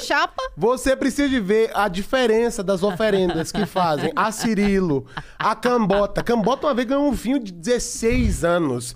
E aí, e as minhas? E As você minhas- ganhou Você um bolo uva. de 16 anos. Sabe o que, que me deram uma vez? O- o- Uva e álcool. veio um fã do Cirilo, deu um, um chapéu pra ele, daqueles pra lana, que vem no. Que vem numa Caralho! caixa. É. É caro pra Aí veio um fã do Cambota, deu uma bebida pra ele. Aí, cara, parecia uma piada de salão. Veio uma fã e me deu um daqueles pão de mel que vende no metrô. Sabe aqueles pão de mel que me deu? Então, meus, meus fãs são pobríssimos. Eu amo. A pão tá? de mel é uma delícia. É uma... é- Não, e ela me deu porque sabe que eu gosto. Eu adoro aquele pão de mel. Quanto mais vagabundo, melhor. Aquele bem... ah, Aquele marrom. Industrializado. Exato. E aí, você tava perguntando da... Da, da- transição da dos transição. palcos pra TV. Então, eu sempre quis fazer... Eu sempre quis fazer televisão porque era a maneira de fazer cinema. Cinema é o que eu mais queria fazer na vida. Então, eu, eu, eu, eu sou muito estratégico. Eu entendi que para para fazer cinema, eu precisava fazer eh, televisão. Porque ninguém vai ver desconhecido no cinema. No Brasil, o, o, o, o, meio cinematográfico é muito pautado pela televisão. Sim. Então as pessoas querem ver no cinema o talento que elas já conhecem na televisão. Então, desde então, toda a minha carreira é pautada nisso. Eu quero ser um artista popular. Então, todas as minhas, todas as minhas escolhas são dentro do universo popular. Então, sempre que eu pude escolher, assim, entre uma plataforma de streaming, e, entre ah, um canal de internet eh, famoso e a Globo, eu escolhi a Globo. Entre ah, uma série própria no- na TV fechada e participação num talk show aberto, da TV aberta. Um talk show na TV aberta. É, entre uma- uma- um serviço de streaming e a Globo. A Globo. Entre. Porque eu quero ser um, um, um- um comunicador popular. É a sua meta. É a minha meta. Eu quero, é o que eu quero fazer. Porque eu gosto de televisão. Eu, mais do que de televisão, eu gosto de gente, eu gosto de povo. Eu gosto do que o povo tá ouvindo. Não necessariamente gosto de ouvir na minha casa. Eu acho interessante no sentido de pitoresco. Aque- Aqueles, aqueles bem. Eu acho interessante como que eles podem ouvir aquilo Esta merda! pisadinha. Não, mentira. Mas eu me interesso pelo povo. Eu me interesso pelo que as pessoas estão ouvindo, pelo que elas estão fazendo, do que elas estão vivendo. Eu, eu tenho uma visão humana para essas pessoas. E eu, e eu acho que é aí que a comunicação se estabelece. Por isso que eu não quero ser celebridade. Porque a comunicação da celebridade é uma comunicação de cima para baixo. Ela não vê ninguém lá embaixo. Ela fala, ela grita, dá uma ordem, as pessoas obedecem. E é isso, ela não tem comunicação. E eu acho que a comunicação, ela só. Acho que comunicação é aquelas ondas que não, não dá pra ser de cima pra baixo, baixo pra cima. Ela tem olho que ser olho, aqui, ó, né? direta. É por isso que eu não me comunico com gente que não, que não entende a minha experiência de vida. Um monte de gente manda mensagem e fala assim: não vejo nenhuma graça em você. Aí eu vou ver o perfil da pessoa, a pessoa estuda no Mackenzie, a pessoa é nascida e criada na, na, na, na, na- Paulista, ela vem da família que há 300 anos é rica. Ela não vai me entender, ela não vai gostar de mim, não vai entender o meu humor, porque ela não. não nós não comungamos do mesmo repertório. Ela não sabe o que é uma sacola de plástico Não sabe, exatamente. comédia. E a vida é assim também, sabe? Eu, eu fui dar uma palestra pra um pra, pra, pra uma turma de publicidade e aí eu amei que teve um jovem que levantou e falou assim, na época o Faustão nem tinha saído da Globo ainda e ele falou assim, foi eu, Caíto, Daniel Campos, não sei quem mais que foi e aí Aonde o, que foi? o- no, cara não sei, foi tipo um, um simpósio de publicidade aqui de São Paulo, bem legal. E aí o- um, um jovem levantou e falou assim: por que, que a Globo ainda insiste em, em, em deixar lá o Faustão tendo talentos tão jovens e tão eh, modernos como vocês? Por que, que ela ainda tá nesse retrocesso? E, e aí eu, eu respondi pra esse cara, eu falei assim, porque você não tem noção, você não tem noção do que é a comunicação do Faustão. Você não faz ideia do- de como o Faustão se comunica. Você não faz ideia de como ele é um gênio. Ele tá. Ele se comunica ali porque ele é um gênio. Cara, tem um, um case que é maravilhoso. Olha o Faustão, a, prim- a primeira propaganda do iFood no Faustão. Aquilo é maravilhoso, é genial. Aquilo lá é uma aula de comunicação. Porque o Faustão, em nenhum momento, despreza pra quem ele tá falando. Em nenhum momento ele fala assim, ah, eu vou falar o meu se não tiver referência, problema seu. Porque a comunicação é generosa. Então, assim, ele desde o início ele fala, minha senhora, eu vou agora falar pra senhora de um aplicativo. Um, um- um- senhora baixa, já ouviu falar nisso? Aplicativo? O que que é aplicativo? Aí daquelas loiras que fala assim, aplicativo, Faustão, é um negócio que você baixa e fica no seu celular. Ele vai do início. Porque ele sabe que a gente tá falando pra um país Sim. Pro analfabetos. público-alvo, Paulo, né? é, às vezes, assim, já aconteceu algumas vezes de me perguntarem, sabe que show que você vai fazer em tal lugar e tal? E aí sempre vem alguém que quer criar a tretinha do stand-up com os programas de humor que já existem há mais tempo. Então eu já respondi várias vezes o: o que, que você acha do Zorra? O que, que você acha da praça? ah, mas assim, incontáveis vezes eu já respondi o que, que eu acho da praça. E, e eu sempre digo a mesma coisa. Eu falo assim: um programa que está no ar há 30 anos, que tem horário, que tem patrocínio, é porque ele dá dinheiro. Ninguém é imbecil, ninguém tá lá pra fazer caridade. Se esse programa tá lá, é porque ele tem número e porque ele dá dinheiro. Agora, se você, com 25 anos, morando em São Paulo, tá na sua casa, sábado à noite, assistindo TV aberta, o errado é você. Você não é o público daquele programa, ele não foi feito pra você. Não é pra você. Aquele programa é pra tia lá do Chim- Chimboquinha do Oeste, que eu gosto sempre dessa cidade. É a pra tia de Chimboquinha do Oeste que trabalhou a semana inteira, chegou na casa dela, ela não botou a TV, ela não tem TV por assinatura, ela não tem um streaming, ela não tem, ela não tem. Ela botou a TV aberta, que é o que ela tem, e ela vai assistir, e ela quer entender aquela piada pra ela rir. É pra ela, não é pra você. Você tem 50 mil opções em São Paulo, você tem 25 anos, você vai pra balada, você vai pra pizzaria, você vai pra casa do teu amigo, você bota um filme pra assistir, você vai jogar Candy Crush, eu não sei o que você vai fazer. Mas se você tá assistindo, o errado é você. E muito, e também, e mais do que isso, é para o pai dele também. Pro pai dele e pra mãe dele. Sim, Porque sim. televisão no Brasil é cultura. É, é, nós temos cultura de. Não que seja no sentido de cultura, pro meu sonho que fosse. Mas televisão no Brasil é cultura. As pessoas assistem televisão, elas gostam de assistir televisão, elas querem assistir televisão, elas comentam televisão. Sim. Mas é isso. Ah, O, o jovem twitteiro tem muito disso, né? De, de falar mal de. ah, nossa, odiei detetives do Prédio Azul. Cara, você tem 40 anos, pelo amor de Deus.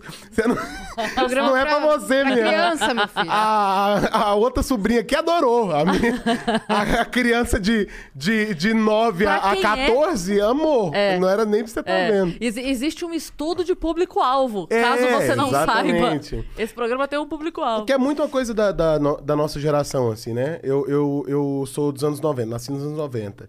E é muito uma coisa da nossa geração. Achar que tudo é pra você. Tudo é pra você. Uhum. Ai, não gostei de tal coisa. Tu- é a gente- muito, né? Muito centrado, assim. Tudo é pra gente. Ai, eu não gostei disso. Mas, Mas que não, é é. você gostar. Tudo bem. Segue a tua vida. É. Desculpa, desculpa te decepcionar, mas não. não tinha sua foto na sala de criação. Precisamos agradar É, tinha um a gráfico. Dani SP10. Tinha um gráfico falando sobre o Brasil, tinha é, dados do IBGE falando sobre o índice de analfabetismo no país, tinha dados sobre a, a situação econômica do Brasil. São outras coisas que analiso, não, não tinha só foto. Era. Pode viver em paz. Mas, mas agora eu quero saber um pouco sobre o Paulo Músico, porque a gente já Ah. falou sobre comédia, falamos sobre o Paulo Ator, eu quero saber sobre o Paulo Músico, porque eu quero pedir pra você cantar a sua música, Mãe Sampa, e Cinco Eita! das Pulgas. Tá. Ou uma ou outra. Ou, eu, eu queria todas, na verdade, mas Entendi. você pode escolher. É, mas a gente quer ouvir você cantando e eu quero entender essa paixão da sua vida, porque eu já vi. é, assim, já vi trabalhos seus, inclusive com, com parcerias. E eu sei que é uma coisa que você gosta muito. Mas aí, o que que é? Você, você quer fazer igual você fez com o Tocantins? Ganhar dinheiro na comédia pra apostar na música? Esse é teu sonho? Exatamente. É isso? Exatamente. Eu gosto muito de música. É o que eu quero. É a coisa mais sincera que eu faço, música. É porque, justamente isso, né? A comédia, a comunicação, a comunicação é generosa. Você tem que se comunicar não como você quer, mas como o outro vai entender, né? Aquele para quem você tá falando. Sim. E então, assim, nem sempre na comédia eu faço exatamente o que, o que eu, eu, eu, eu, eu gostaria de. Exatamente como eu gostaria de fazer. É, na música, não. Na música. É, porque a minha música é mais arrogante. Então, a minha música é mais pra mim mesmo. Então, eu, Você acha que é porque a comédia requer uma resposta imediata e a música não? Com certeza. A, a comédia não. Não dá pra você iludir a comédia. Na música você dá. Fala, Ai, olha que sucesso, ganhou o Grammy. Não se comunicou com ninguém, mas tudo bem, é isso. Você vai, vai pagando de grande estrela. E a comédia você Na precisa da comédia, resposta não. imediata. Na comédia, se você não fizer rir, acabou. Se eu subo no, meu- no palco e vou fazer meu stand-up, se der três minutos não der riso, meu irmão, tchau, beijo. Desiste, vai embora, vai cuidar da Uhum. Pedra tua de vida. gelo, né? Então é isso, assim. Então tal, eu, eu gosto muito de, de fazer música porque é algo sincero. Então eu, eu, eu tinha planos de parar de fazer comédia com 35. Olha aí pra, pros haters, que, que notícia boa. Então eu tinha planos de Tá com 28, 29 já. E Tem seis aí- anos ainda. Seis anos. É. A pandemia deu uma atrasada. Talvez eu faça até 37, 38. Talvez eu dê uma esticada aí. Péssimo dia pra odiar ele. Aí dá uma esticada. Mas eu- a minha ideia é cada vez mais é, ir me entendendo como músico e, e também assim. Eu, eu não acho que eu vou ser um músico de show. Porque eu tenho muita vergonha de cantar em público. Ah, para. Para. Eu acho que eu vou ser daqueles que grava e manda. Hoje em dia é o stream mesmo que vale. Então, eu Ah, acho que eu bem, vou gravar e postar. Mas é o e- show. Você não gosta de con- conectar humanamente? Mas na comédia, na música eu tenho vergonha, porque é como Entendi. se eu tivesse pelado. Uhum. Entendeu? Porque você tá vulnerável É. ali, você mostra A ali não ser sua que eu faça um show pra uma pessoa de cada vez. Aí eu, pela minha. Vai dar um pouco de prejuízo pro contratante. Mas aí também problema é de cada um, não é, você mesmo? cantou pra mais de 100, por exemplo, te, te deu nervoso, então? Eu fico muito. ne- Não é nervoso, eu acho que é uma coisa que eu posso trabalhar, né, no futuro. Eu cantava em barzinho, mas não eram músicas minhas. Quando eu vou cantar uma música minha, eu fico muito tímido. Assim, eu fico muito.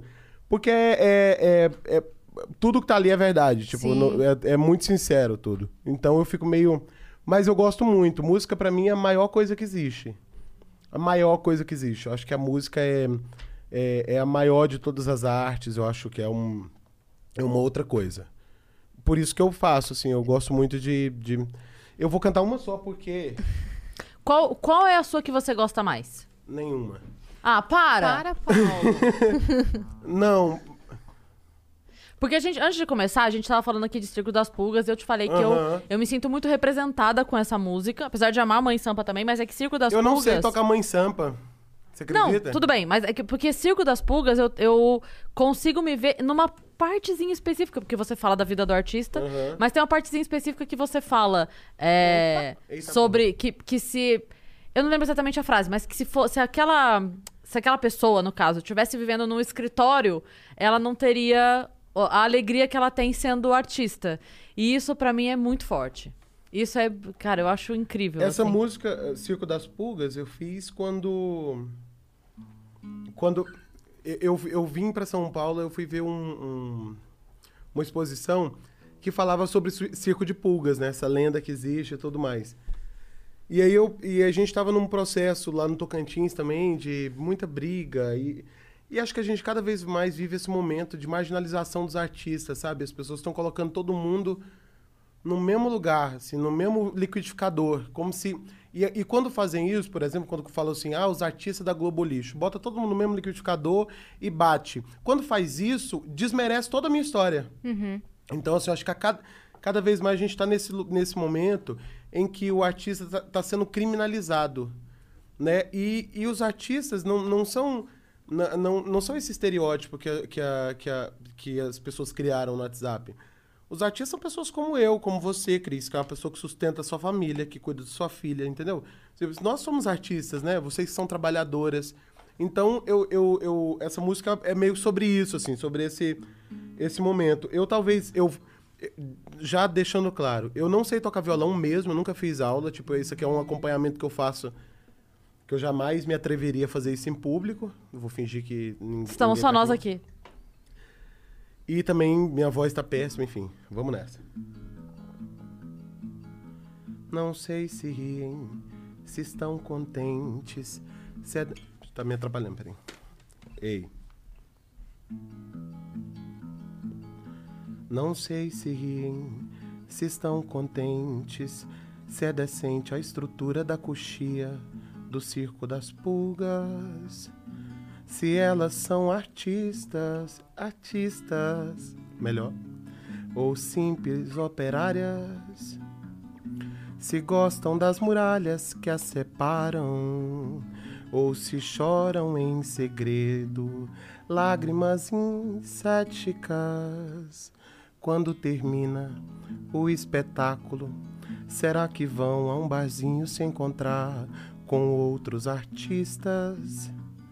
Que sabem ser insetos, mas sentem-se melhor no palco sob a luz improvisada, esquecendo-se da vida e das coisas fétidas ao trabalhar para a prefeitura ou para o governo do estado federal e para empresas que não são artistas. Será que a pulga sofre com a nota fiscal, com a burocracia de todo edital, com duras palavras das pessoas céticas? Mas quando a banda começa a tocar, as questões se dissipam no ar, como se nunca tivessem existido questões entre o mundo e as pulgas. Sempre vai ter picadeira e pão, digo para sempre, mas às vezes não. Sempre vai ter picadeira e pão, digo para sempre, às vezes não. Sempre vai ter circo e pão, às vezes não. Sempre vai ter pão, às vezes não. Sei se riem, se estão contentes, se é decente a estrutura da coxia do circo das pulgas.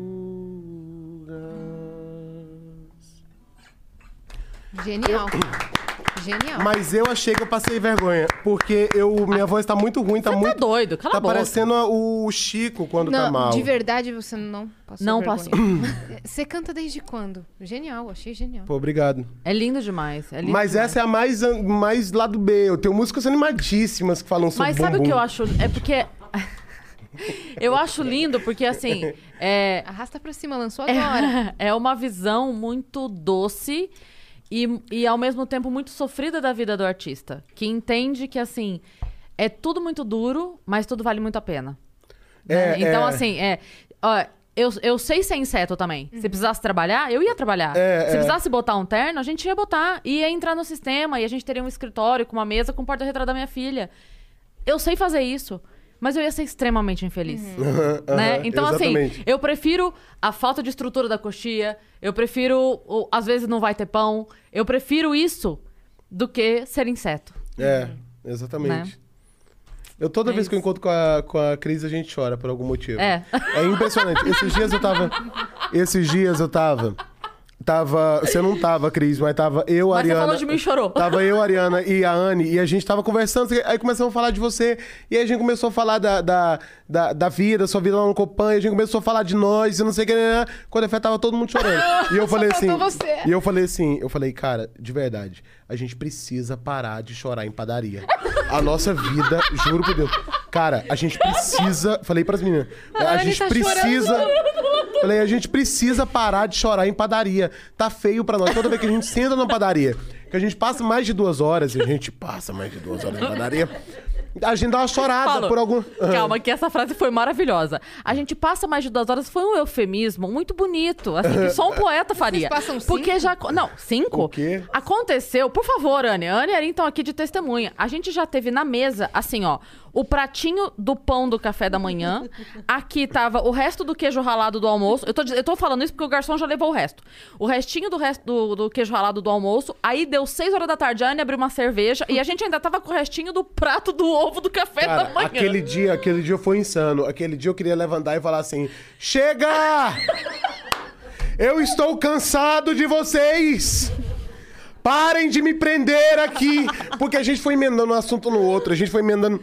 E foi uma coisa, era um café da manhã, bicho. E, e eu vi o dia ir embora. Eu vi Foram três, anoitecer. três podcasts ali.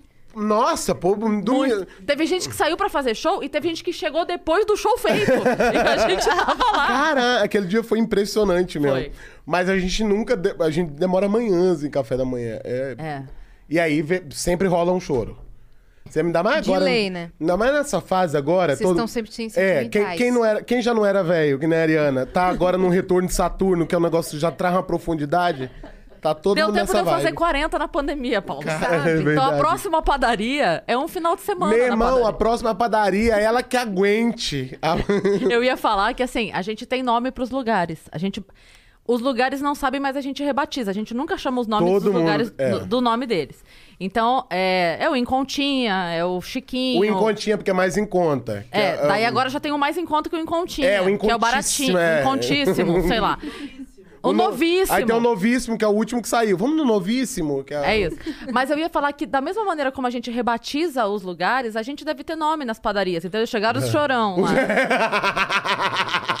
Olha os caras da Globo aí, ó. Exatamente, exatamente. Olha o chorão lá. ó. Ah, você não sabe quem veio aqui ontem? Quem é aquela turma que chora? Sério, Ih. menina? Fazia tempo que eles não E vinham. eles Menina, fazem os- comédia. Menina, os terapia passou aqui ontem. Você precisava de ver.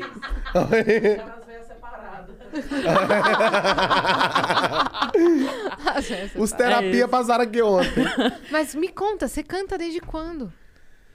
Eu, bom, cantar eu, nu- eu nunca cantei profissionalmente. Assim, cantei na, na- no- em bares. Quando eu cantava em bares, eu tinha 15 anos, mais ou menos. E eu cantei dos meus 15 até quase meus 20 anos em bares. É, não, nunca toquei violão. Eu cantava com a Gil Doliati, que tocava é, violão pra mim. É, mas, MPB? Ah, era MPB. MPB. E aí, a Gil tem até uma história ótima. Uma vez a gente tava tocando um- numa festa junina. Não sei se a música não tava boa. Mas sei que veio uma pedrada em nossa direção. é, só que a gente não viu. Alguém, 3D, né? É, não, alguém é tipo isso. alguém de, alguém de, de fora do, do, da- do lugar onde a gente tava jogou uma pedra e a pedra pegou na, na coluna da, da Gil.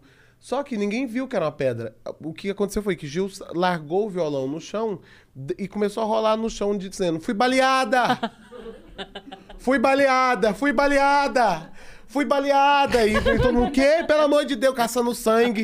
Não tem sangue, fui baleada, fui baleada. Acabou com a festa, um climão desgraçado. E aí depois a gente viu, parecia uma, uma pedra, mas uma senhora. Sabe aquela pedra que o, o Satanás pede pra Jesus fazer de pão? Sabe aquela pedra roliça? Para Jesus falou assim: não, não posso. E caiu na gente. Uma pedra, uma senhora pedra roliça. E aí Gil falou: não, não, acabou, acabou a festa, acabou a festa. Botamos a viola no saco, fomos embora. E aí, é, a gente tá aqui rindo, mas Gil não pode ver isso, porque Gil leva essa história numa seriedade, que é uma questão que. Aí depois, anos depois, É ela foi no médico. Anos depois ela foi no médico e trincou a coluna dela. Você tá assim, brincando? é, deu uma Para, trincada na coluna dela. Por isso que ela achou que tinha sido baleada. Fui baleada! Fui baleada! E aí. Não me faz rir, cara. Eu dou risada. Agora que a gente tem essa informação, a gente não pode rir, velho. Não, pode rir. Eu tô, já riu de corta, perna cortada, não vai rir de uma trincadinha na coluna? E aí... Perdoa, Senhor, eu rir. Não sabia que a história que ele ia contar aqui. E aí, e aí, mas essa história é barra pesadíssima. Gil não gosta que rir disso. Eu nunca contei, nunca falei assim, hahaha com ela. Fala, Gil, e aquela vez, né? Que coisa tensa. Aí ela, nossa, aquilo foi um trauma na minha vida. Eu digo sim, minha amiga. Aí eu choro pra não, pra não rir, mas assim, porque foi muito engraçado ela dizendo que fui baleada. Mas é porque deve ter doído tanto na hora que ela sentiu o impacto, tadinha. né? Se Óbvio. a gente pensar nisso, a gente nem ri, que doeu muito, coitado. né? Mas você precisava de ver ela rolando na terra, Ele dizendo não que foi deixa. baleada. Não deixa ser sério. o quê? Tô- Ah, é, ah, é. Foi, a- foi, a- foi com o Gil que a gente foi assaltado. A gente tava indo fazer um show no interior. E aí ah, o, o cara falou: é, veio dois um- numa moto, duas motos, aliás. E, duas motos num cara, imagina, olha que inversão. Vieram duas motos num cara e a gente falou: que isso? Chegamos no mundo invertido. E vieram du- du- duas motos e o cara assaltou a gente. A gente deu o que tinha, pra, não tínhamos nada, coitado. Foi um dia péssimo pra ele. E aí falou assim: outra coisa. Nós vamos cantar para- parabéns. Hoje é aniversário do meu parceiro aqui, nós vamos cantar parabéns pra ele. Ah, não. Juro. Ah, não, Paulo. E aí, e aí a, a Gil falou assim: Isso é um absurdo! Nós não vamos cantar parabéns pra bandido. Pei! Parabéns pra você nessa data querida. Nós cantamos parabéns, bandido. Muita felicidade, muitos anos. E aí, claro, eu, eu aumento depois. Eu digo que faltou a gente cantar. O bandido será abençoado, porque o Senhor vai derramar o seu amor. Derrama! Derrama, Senhor, derrama, ô Senhor, derrama sobre o bandido o seu amor. Aliás, a gente cantou parabéns agora e eu preciso te falar que eu tenho uma felicidade imensa na minha vida, Ah. que é em um momento ter no camarim dado um uma diquezinha pra você desse tamaniquinho numa piada sua, Ah. que eu amo quando você faz, que é a do parabéns. Que você falava, ó, é, muitas felicidades, e parava. Ah. Aí uma vez eu falei, Paulo, fala de novo. Muitas felicidades. É que vai... isso, que E aí você começou demais. a fazer assim. É verdade. Assim, Caralho, eu tenho uma participação ali, Funcionou porra. demais isso. É, que eu- era do meu avô, do meu bisavô. Eu, meu bisavô era muito, muito velho. Ele, ele tinha, nessa época, ele tinha 108 anos. E eu falava que no aniversário dele a gente nunca, tapa- nunca cantava parabéns. A gente cantava tá na hora, tá na hora. do vovô Natal. E aí, e a gente... E a gente cantava parabéns pra você nessa data, querida. Muitas felicidades. muitas felicidades. não tem como desejar muitos anos de vida. Depois de uma certa idade, qualquer morte é natural, né? Então, Ah, então, a- a- não é que eu.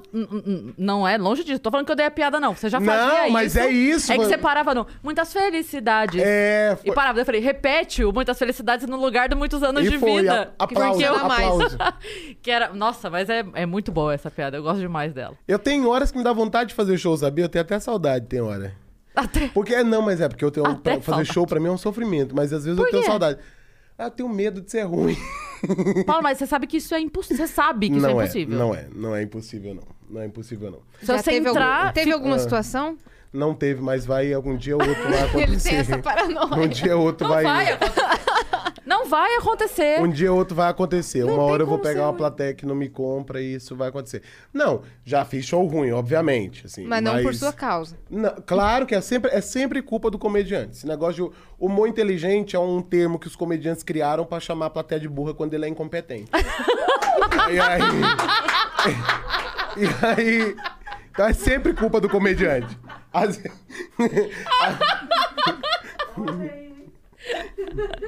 Corte do Vênus. Mas. Mas é isso, eu tenho medo. Fazer show pra mim é um sofrimento. Assim, claro, sofrimento assim, ai, sofrimento. Que é sofrimento, né, de artista. Mas é muito, muito sofrido pra mim porque eu, eu realmente acho que eu vou morrer, primeiramente.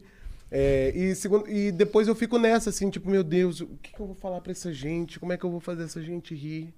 Como é que, que eu vou falar? Eu esqueço o texto sempre. Aí começa a tocar o, o- a música do solo. Eu entro assim, cara, parece que eu tô entrando no, no Coliseu contra os Leões. Só mesmo, assim, parece que eu entro. Eu sempre fico muito nervoso. Eu não sou uma pessoa muito da. Eu, por exemplo, pra falar com vocês aqui agora, eu tô ofegante o tempo todo, porque eu tô nervoso. Porque eu falei, ai meu Deus, o povo tá assistindo, o pessoal. Eu tenho que fazer rir uma hora ou outra, senão as pessoas vão falar, ai, não tem graça. Tenho que o quê." render. É, exatamente. É isso, é essa coisa do tenho que render, tem que dar certo, tem que fazer. Eu fico nessa. Mas nessa pandemia eu até senti falta de fazer show. Eu sei que isso vai mudar assim que eu marcar a primeira data. Que Já vai inclusive tá marcado, não tá? Tá marcado, mas não sei nem se eu vou, viu? Quando é que é? Tá Já divulga aqui. pro pessoal pra você não ter como fugir. Que dia é mesmo? Dia 14? 14. Dia 14 no. No Comedy Sampa. Tem um. Única apresentação pra pouquíssimas pessoas, você tem que se esforçar pra São comprar o duas. ingresso. Porque ele não quer. Duas apresentações, uma só, né? Não, tô falando duas. o Pra susto pou- dele. pouquíssimas pessoas. Tipo, eu quero Ah, duas é. pra eu não ter erro de. É isso. Mas eu acho. E agora a pandemia piorou tudo, porque eu não sei se eu fazer- sei fazer stand-up ainda. Eu não fiz nada. Tem... Cris, tem dois anos que eu não faço show. Dois anos. Eu não sei se eu sei, não. Vou Você não começar fez nenhum. do zero. Nenhum. Nem drive, nem nada, não, eu nada. vou começar do zero de novo. Eu não sei o que, que eu vou fazer da minha Você sabe vida. que a primeira primeiro show que eu fiz depois do daquele aquele primeiro período de sete, oito meses que a gente ficou sem show, o primeiro que eu vou ter que fazer foi um drive. E aí tava marcado e tudo, chega na véspera, eu me dou conta que eu não lembrava um link de uma piada. Um link que eu não lembrava. Aí eu falei, o que, que eu falava nessa hora? Por que, que isso aqui era bom? E eu ficava pensando, "Isso- isso não tá bom. Por que, que isso era bom quando eu falava? É e eu não isso. conseguia. Aí eu fui pra todo mundo, mandei mensagem pras meninas. Aí foi muito engraçado porque eu falei, bom, quem ouviu meu, meu texto mais vezes? A Arinha e a Anne. Mandei no grupo, falei, gente, pelo amor de Deus, o que, que eu falava nessa hora? Aí a Anne assim, me dá um minuto, eu vou fumar um cigarro. Aí deu cinco minutos, a Anne volta, lembrei, você falava tudo. Aí ela... Aí o caralho, isso é bom! Entendi! Ah, porra, é por isso que as pessoas riam, então. Mas volta, volta. Não, tudo. é, também acho que preciso voltar, né? Minha família quando o- tá lá cheio de tijolo pra eu comprar. Então, assim, não é que tem nem Precisa opção voltar. mais. Tem que voltar e tem que voltar bom ainda. É essa a pressão. Então, 14 de agosto. 14 de agosto. Não, 14 de agosto não garanto nada, que vai ser com um monte de gente. É um show que eu vou levar super nas coxas. Mas a minha volta mesmo pro, pro solo. Como é que fala uma hora, Cris? Não tem condição nenhuma. Não tem um assunto pra falar uma hora, não. Nossa, já uma tá. hora de. mais de uma- A gente já Mas tá que a aqui há gente tá quase aqui batendo horas. um papo. Mas aí teve Sim. tristeza, teve música, tu chorou. Vai, vai eu fazer meu público chorar pra tu ver se Mas eu vomitar você- com o negócio. Mas você faz também o- a musiquinha que as pessoas cantam com você. Eu cantei aqui Ah, a é musiquinha, já verdade, te lembrei a musiquinha. musiquinha, já, é. Me perdoa, final- Senhor, por eu pensar. Verdade, mas aquela parte ali eu não A gente faz de isso em nada. casa, sabia? a Má, às vezes, quando a gente fala alguma maldade em casa, ela vem do quarto falando, me perdoa, Senhor. ela faz, ela faz sua musiquinha Eu em achei casa. que você tinha inventado na hora. Não, essa musiquinha Não. faz parte do show do Paulo. Eu- é uma música que eu, no final eu venho o solo todo falando sobre né, família e tudo mais, e as pessoas acham que eu sou fofo. Mesmo. O povo acha que eu sou muito do bem.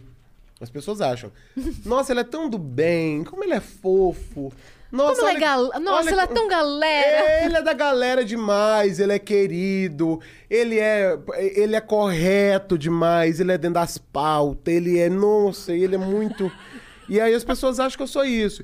Eu tenho até muito problema. Esse dia eu entrei num- numa conversa no, no- naquele Clubhouse do, do Twitter, e aí alguém falou, nossa, muito obrigado por ser quem você é, essa pessoa tão consciente. Aí eu falei, gente, pelo amor de Deus, não me coloque nesse lugar que já tá me dando ansiedade. Eu não sou isso. Eu sou. Tudo bem, obviamente, é, eu tento ser uma pessoa coerente entre o que eu falo e o que eu faço. Mas, toda vez que. Eu tenho essa teoria, eu acho que tudo que a gente fala é também uma lembrança pessoal, uma tentativa de tra traçar pra gente mesmo uma rota para as nossas ações. Então, não é necessariamente que eu sou aquilo, é aquilo que eu tô buscando ser, né? A- a- um- uma fala, ela é uma rota, ela é um, um Waze, um caminho para você convencer as pessoas na comunicação e para si também. Então, eu não sou imaculado sem pecado, né? Eu sou uma pessoa que tem pensamentos horríveis, eu dou risada de véia que cai, eu sou, sou uma pessoa horrível, né? Por dentro. Ainda mais vindo dessa família que eu, que eu vim, né? Rindo do meu vô que tá pra mão rir. Então, assim, a gente é esse tipo de gente. É, e eu, não, eu não, não gosto muito que me coloquem nesse lugar de, ah, ele De é tão perfeição. bonzinho, é. E então eu termino o meu solo falando sobre isso e fazendo algumas piadas desse do, do lodo do meu coração. E aí, como meu público é muito cristão, tem muito medo de ir pro inferno, eu faço uma música que é. Me, nem lembro mais, deixa eu ver se eu lembro. É uma coisa meio. Me perdoa, Senhor, por eu pensar. É só uma piada, mas já vou parar. Me perdoa, Senhor, por eu rir. Não sabia a piada que era feita aqui. E aí a gente responde, quando você fala É. a primeira parte, a gente responde no É Me perdoa isso. por eu rir. E aí me eu- perdoa por eu pensar, me perdoa por eu rir. É, eu falo, eu, eu peço perdão por pensar e a, pla- a plateia pede perdão por rir. Perfeito. E aí eu vou contando coisas horríveis. Aí essa, essa parte eu nem filmo. Falando em Twitter, o que, que, que você comentou agora há pouco de uma thread que as pessoas conhecem e gostam muito? Pablo e Luizão. É, é um, um fio que eu faço é, contando sobre a amizade do meu pai e o melhor amigo dele. É, que são duas figuras, assim, impressionantes. Eu- eu- chegou um tempo que eu vi que eu, eu falava muito da minha mãe. Só da minha mãe. E aí eu falei, cara, eu preciso falar também do meu pai. Eu tinha isso, essa vontade de falar sobre o meu pai. E aí eu me. E, e- e- comecei a contar da amizade do meu pai com o melhor amigo dele, o Pablo. Que eles estão sempre, todo dia eles fundam uma empresa nova, é, sempre caçando um, um meio de ficar muito rico. é, e sempre, assim, viajando para a última coisa deles, eles foram levar um, eles não, eles foram levar um carregamento, uma mudança muito, muito, muito no interior do Pará. No meio da selva mesmo. No meio da selva. E eles não fazem isso. Eles não trabalham com isso. Por que, que eles foram fazer? Eles não. Você entende isso? Eles, eles foram levar uma mudança no meio da selva. É, eles não trabalham com mudança. Mas eles foram levar. Porque eles viram nisso um novo nicho de mercado e é assim que eles iam ficar milionários. Então, assim, eles são os Faria Limer do Brasil Profundo. Eles, eles startupeiros. Eles, Startup. é, eles, eles cada vez. E essa viagem, assim, é uma coisa Eu achei que só eu que conhecesse gente que não trabalha com mudança e fez mudança.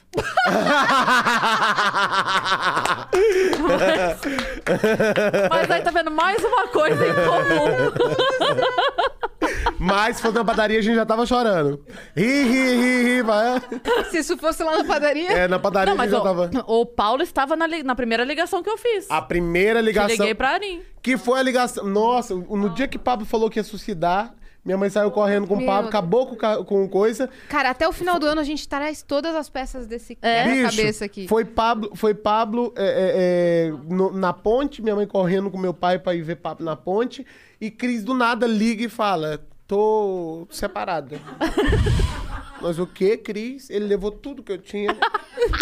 Eu tô Os sentado, eu cachorro tô tudo. sentado no chão gelado. Olha o negócio. Nós o quê, Cris? Botou no Viva Voz. Cris, o que que foi? Menino, e as cachorras gritando, olha que, olha. Aí, eu sei que no final, quando acabou tudo, meu pai falou assim: ah, não, não se matou, não, tá tranquilo. Aí voltou. E aí a Cris também, vou ver o que, eu vou fazer amanhã. Nós sentamos assim e falamos, nossa, que fim de ano. Puta que pariu. Deu a meia-noite, a gente nem soube que hora foi. Acabou meia-noite. Ninguém contou aquele, aquele ano, o ano que não acabou. Foi o ano que Dá não pra acabou. ter um filme. Dá pra O ter um filme. Foi o acabou. ano que não acabou. É sempre conturbado. Você sabe que a gente brinca que a gente poderia fazer uma série. Netflix, me liga. A gente poderia fazer uma série que é Engraçados e Roubados. Sobre os, os três grandes golpes da comédia. Porque Tem a três gente, temporadas incríveis. a gente tem três temporadas. A nossa única dúvida, inclusive, que era o seu voto, Paulo, se você acha que a gente deve começar. Porque assim, você entende que a série, quando você começa uma temporada e a primeira temporada é muito boa e a segunda não é tanto, a pessoa fica. Hum. Então ela tem que ser Sei. sempre crescente, Aham. né? Tem que ser sempre crescente. A nossa dúvida é se as pessoas vão se apegar às três temporadas, se a gente for por valor roubado, se a gente for por número de humoristas roubados, porque é diferente em cada uma, né? Ou se a gente for pelo drama envolvido, porque tem, tem, um, tem história que tem cachorro. Mas em compensação, a história que Mexeu tem com cachorro, cachorro. financeiramente é a menor dos valores. É. Entendeu? Eu- Ah, tem, um- tem uma histó- tem história internacional, tem Orlando. É, E é, aí? é. Eu, eu, na verdade, eu deixaria essa por último. Essa da quantidade de hum- humori- humoristas roubados. Que é. acho a- maravilhoso que tem máfia, que tem coisa, que tem roubo de container no. no Tem no CNPJ coisa. engraçado. Tudo. É, pra, mim, pra mim era essa. Pra mim é essa. Essa é a última. Essa é pra encerrar. Pra mim essa encerra. Começa com a sua. Começa com a sua porque o drama vai trazer. Vai atrazer, É, vai vai atrair, trazer, vai é, atrair, é, né? é. As pessoas vêm. E você pode ir permeando as outras histórias que tu tá mesmo. Então tu vai indo assim. Sim. Você vai guiar. É. Não, você já parou pra pensar? É tipo assim, tudo que Cris Paiva toca. Você já parou pra Ela pensar pode narrar a série. que no dia do meu casamento eu tenho foto com a golpista do último golpe? Cara, é isso. O plot twist, Nossa, é Brasil. isso. É isso. É isso. É isso. Ah, Já vejo até essa cena. Câmera vem, vem, vem, vem, vem. O final da sua cena. Você pode ter um offzinho você falando. E pensar que nesse dia, se se mostrando pra Mário, coisa. E pensar nem que, era a pior é, pessoa E que pensar que, estava nesse lá. dia ele nem era a pior pessoa. A pior pessoa que tava lá. Tac. Foto. Começo da segunda temporada. Descongela, aí a câmera acompanha ela. Perfeito! Netflix, vocês estão perdendo. É isso. Tá Globoplay. perdendo, tá perdendo. Chama nós. É isso. É isso, Globoplay chama nós, tá perdendo, perdendo uma puta produção. Engraçados e roubados. Cara, maravilhoso esse Eu projeto. acredito, eu acredito nesse projeto. eu acredito nesse projeto. Me fala uma coisa, você, a gente tava falando aqui sobre esse amontoado de viver, né? Uhum. Ali, todo mundo perto e tal, não sei o quê. Como é que foi esse encontro seu, Arim, Anne, Igor? Como é que foi essa, essa junção? Como é que aconteceu? Cada um tem uma versão. É muito difícil. Eu acho bom você contar a verdadeira, porque Cada tem duas um- pessoas ali é. pra te desmentir. Não, cada um tem uma versão. Porque na versão da Ariana, a gente ficou amigo dois anos depois do que eu já considerava ela minha amiga. A Arin é difícil, É, né? é. Vamos ignorar que ela tá É ali. porque É uma Arin faz- pessoa difícil. A Arinta faz uma coisa que eu detesto, que é o bom e velho network. Então ela tava dois anos fazendo network comigo, eu considera- considerando ela uma amiga. Eu quero botar na bio do meu Twitter. Você tá fazendo network comigo? Me avisa. Porque eu tô aqui me entregando, dando meu coração, faz- vivendo intensamente a vida. E a pessoa querendo ter relações de trabalho comigo. Não, pera aí um minuto. O quê? Eu era, príncipe do Toca- eu era príncipe do Tocantins, minha amiga. Eu, É que a galera não ouviu. A Arin falou: como é que eu tava fazendo network se você não tinha nada ainda? Pra me oferecer. eu não tinha nada. E os 15 minutos genial que eu tinha? Brilhando como uma estrela nos palcos do Comedians. É porque você não tava nem nos palcos do Comedy ainda. Tava, tava. Tava já? tava. O quê? Elenco fixo. Eu era elenco fixo do Comedians. Quem, Tá, levou, meu amor. quem levou Ventura pro Comedians fui eu. Eu convenci o Comedians a, a, a chamar o Ventura. Que Ventura era queimado lá por alguma razão. Eu me lembro de, de falar, "V- vai me marcar na, na próxima coisa? Marca com Ventura. E não sei consegui que marcassem Ventura. Tem uma foto que é Ventura na época do listrado, se lembra? Lembro, claro. Ventura na época do listrado mostrando o cheque assim. de 300 Amarrindo. de 325 reais, assim, ó. Eu e ele, uma vitória nossa. Eu sou, sou o Comedians Raiz, segunda geração. Muito Você é bem. a primeira geração, junto com o Danilo. Eu fui na Rafa, estreia. assim, aí eu é estava outra- na festa da estreia do Comedy. Outro nível. Tu hypou pra eu chegar. Ah, e, e Anne, você conheceu quando? ah, então. A Ariane, a Ariana, ela, eu conheci ela como uma fã minha. Ela, é, no, no, quando eu fiz o risada, quando eu fiz o Risadaria, que eu perdi pro Lucas Você pagou Moreira. um, um pingado e uns pão na chapa Não, pra ela? ainda nessa época eu não tava podendo tanto. Ela que me deu esse pingado. E aí eu saí, e aí ela pegou no meu braço e falou assim: Foi muito injusto! Foi muito injusto, você é ótimo! Aí eu falei, é, me, me adiciona então, vamos conversar. Eu falei, ué, que é isso? A pessoa acha que eu sou ótimo e não vou trazer ela pra minha vida, pra me alegrar. E aí a gente Pelo começou- menos pra mentir pra mim de perto? é, e a gente começou a se falar. Aí ela começou, ela tinha um blog de musical, ela começou a fazer. Começou a fazer stand-up também. E aí eu comecei a vir pra cá. Nessa época eu ficava na casa do Tiagones. Comecei a Meu ficar também Deus, na ca- Tiagones. Tiagones. E aí eu comecei a ficar também na casa dela. A gente, e aí a gente foi criando uma relação. Quando ela separou do marido, a gente foi ficando mais próximo, mais. mentira, mentira. Quando ela separou do marido, a gente foi ficando mais próximo. Porque eu ensinei a Ariana a viver na pobreza, porque ela era uma publicitária que ganhava Ah, 60 essa história é mil. maravilhosa.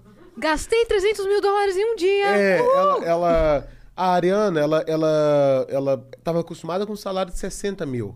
Entendeu? Ela fazia campanhas, ganhava. Ela era muito, muito, muito rica. Então, quando ela pediu demissão lá, que ela achou que ia infartar e não era nada, que foi- viu um, um- um- um nódulo na mama e era furúnculo, enfim, tudo na vida dela foi dando errado.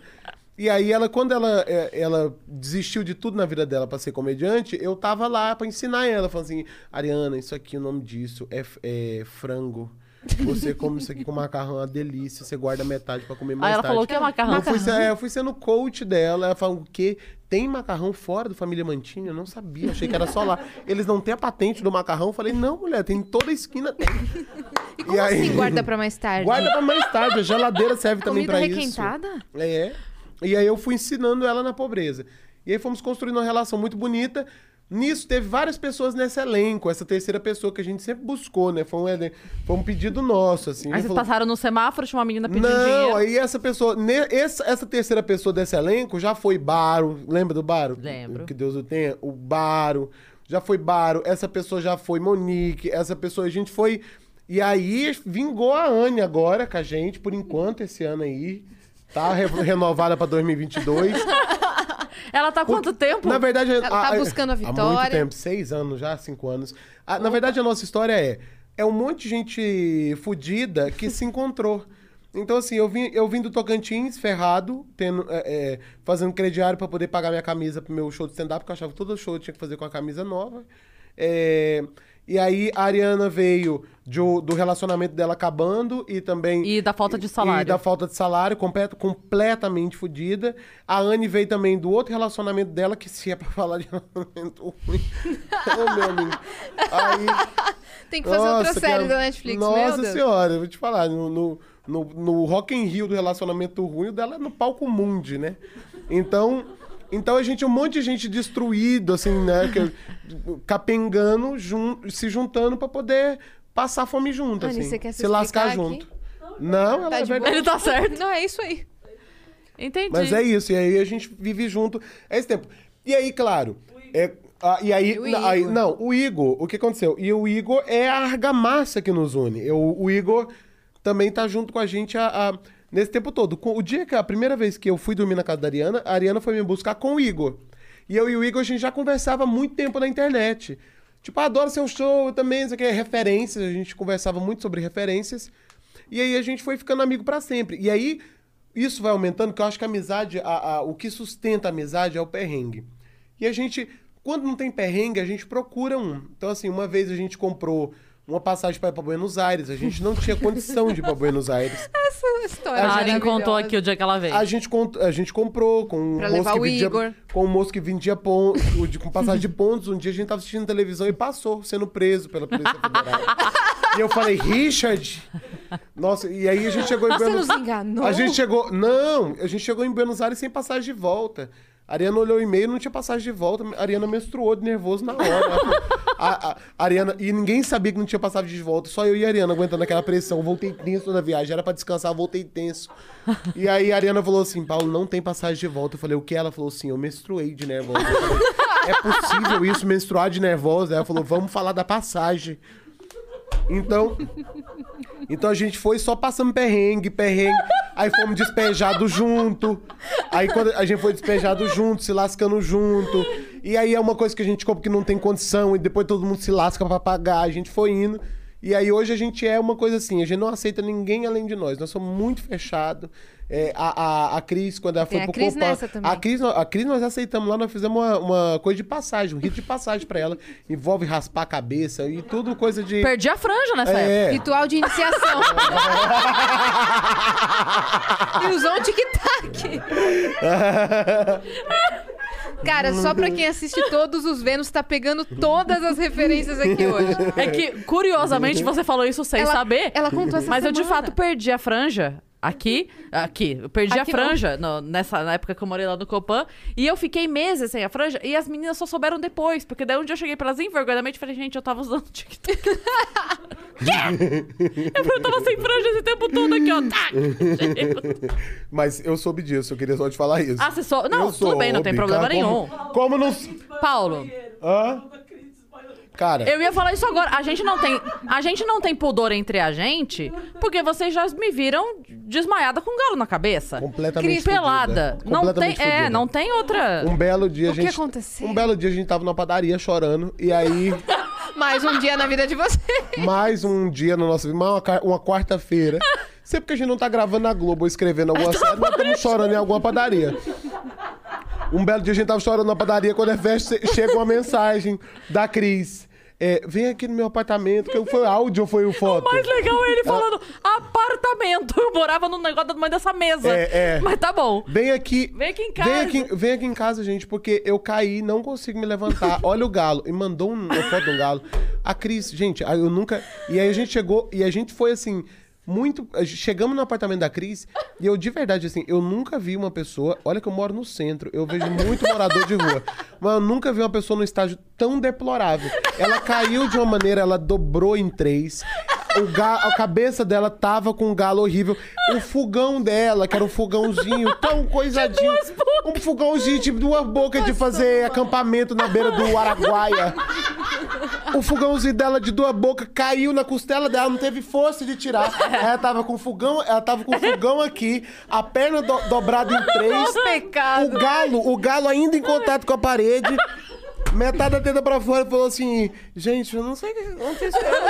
Meio drogado, eu não sei o que aconteceu. E aí a gente foi, levantou a Cris, deu, deu água pra ela, cu- cuidou do galo dela, sentou ela, vestiu roupa nela, deu decência a ela. E aí, uma coisa que não. Calma, explica que eu tava saindo do banho, não tava nua aleatoriamente. É, não, Eu ela. tava saindo do banho quando eu desmaiei. Ela também foda, sua casa. Não, mas eu quero saber o que nua, aconteceu. O que nua. aconteceu? Ela teve um passamento. Ah, Lá, eu ju- a gente O que justifica aconteceu foi o assim. seguinte. Não, rapidamente, rapidamente, pra não cortar aqui a história que tá maravilhosa. Rapidamente, o que aconteceu? eu tenho pressão baixa na vida. Minha pressão é baixa. Então, a minha pressão, quando cai, ela não cai, ela despenca. Tipo, a, a tua pressão cair, vai ficar o que a minha é hoje, porque a minha pressão é baixa. Então, quando cai, eu. Só que. Eu tô acostumada a li- lidar com isso a vida inteira. Então eu sinto já o, o- o sintoma. Eu já sei o que acontece quando ela tá caindo e me preparo. Então eu já sei, já sento, já tomo negócio. Opa, pera. Então, de, É tipo pique. A, a pressão baixa vem pegar ela, ela corre e fica no pique. Ela, como um salzinho, É, porque aqui. eu já sei, eu já sei lidar. Então, dificilmente eu tenho o, o- o pico da pressão baixa, dificilmente me pega. É, porque eu já sei, já sinto ó, a, a visãozinha parando de começando a, a tremer aqui do lado, as coisas eu já sinto. E resolvo antes de dar o problema. Só que o que aconteceu, eu tava tomando banho, eu tomo banho muito quente. Então, quando veio, e aí eu não sabia disso, mas a água quente do banho, ela potencializa e aí, quando caiu, água quente, vrum. Então eu, eu tentei sair, e aí o que acontece? Eu tava, eu- o celular tava no banheiro, que eu sempre ando com o celular pra cima e pra baixo, tava ali, em cima da máquina de lavar, que fica no banheiro do Copan, pra quem não sabe, a máquina de lavar fica dentro do banheiro. Quem eu, tem, quem tem. Quem não tem, quem não tem. Quem aí não tem, tem inveja. eu- o que, que eu fiz? Eu peguei a toalha, botei aqui só pra. cabelo assim, só pra não ficar pingando Ela água. parecia a Vênus de Milo cagada. Sabe aquele cabelinho que a Vênus bota pra cobrir? Aí eu fui- o nome do programa é, É. Eu fui assim, eu é fui pra por esse linkado. Botei a toalha aqui, passei a mão no celular e pensei, preciso chegar na cama. Que no Copan era três passos do banheiro. Passando pela cozinha. Só que não deu tempo. Eu fui, levei fogão, Foi o com ca- Deus. fogão caiu em cima Foi- de mim, eu despenquei. Tudo E a- aconteceu. A, e, a, Cri- e a Cris, logo depois, um tempo depois, anunciou, falou, ah, vou mudar daqui e tudo. E a gente só pensava nisso. Gente, quem vai levantar a Cris onde ela foi agora? Não, E a- mas o mais legal foi o que você falou pra mim quando você chegou. Porque eu Continua tinha, acaba- parte eu da tinha história. acabado de semi-morrer. E aí Que que chegou Paulo com, esse, com essa capacidade de fazer piada de desgraça. O que, que eu falei? Eu não Você lembro. chegou disso. pra mim e falou: eu achei que fosse demorar um tempo pra gente começar a cair de velho aqui. acho- pra gente começar um a acudir o outro. É, eu, eu tava. Eu juro, eu, achei, eu sabia que a gente ia viver essa fase. Tipo, vamos ajudar a tia Ariana, vamos lá ajudar a tia, tia Cris. Mas eu achei que ia demorar mais uns 10 anos. E uma coisa que me, uma- o que me impactou ali foi como o Cris conseguiu cair naquele apartamento. Porque não tinha espaço para cair. Note que para ela cair, ela precisou botar o fogão em cima dela, a máquina de lavar no pé. Ela precisou organizar o espaço. Ela precisou organizar um espaço pra poder cair, porque não tinha Vou como. desmaiar. Gente, atenção, é me- meio aqueles, aquele, os móveis da Disney. Gente, dá uma pulada que eu vou desmaiar, vocês caem em cima. Ai, meu Deus. Paulo, agora a história do dia. Lembra que eu tava ficando com um cara? Que todo mundo achava, achavam lindo, todo mundo achava lindo? Muito Pera tempo. aí, vai me, falando. vai me dando mais dicas, Calma. porque eu tenho medo de Eu vou explicar. climões. Não, não, não, não. Eu vou explicar o que é. Eu tava ficando com um cara, e aí a- vocês queriam ver, eu não sei o que que era, e aí vocês bateram lá com uma desculpa.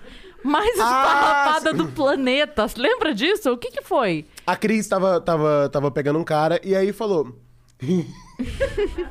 eu lembrei de um detalhe muito íntimo agora. cara, eu amo.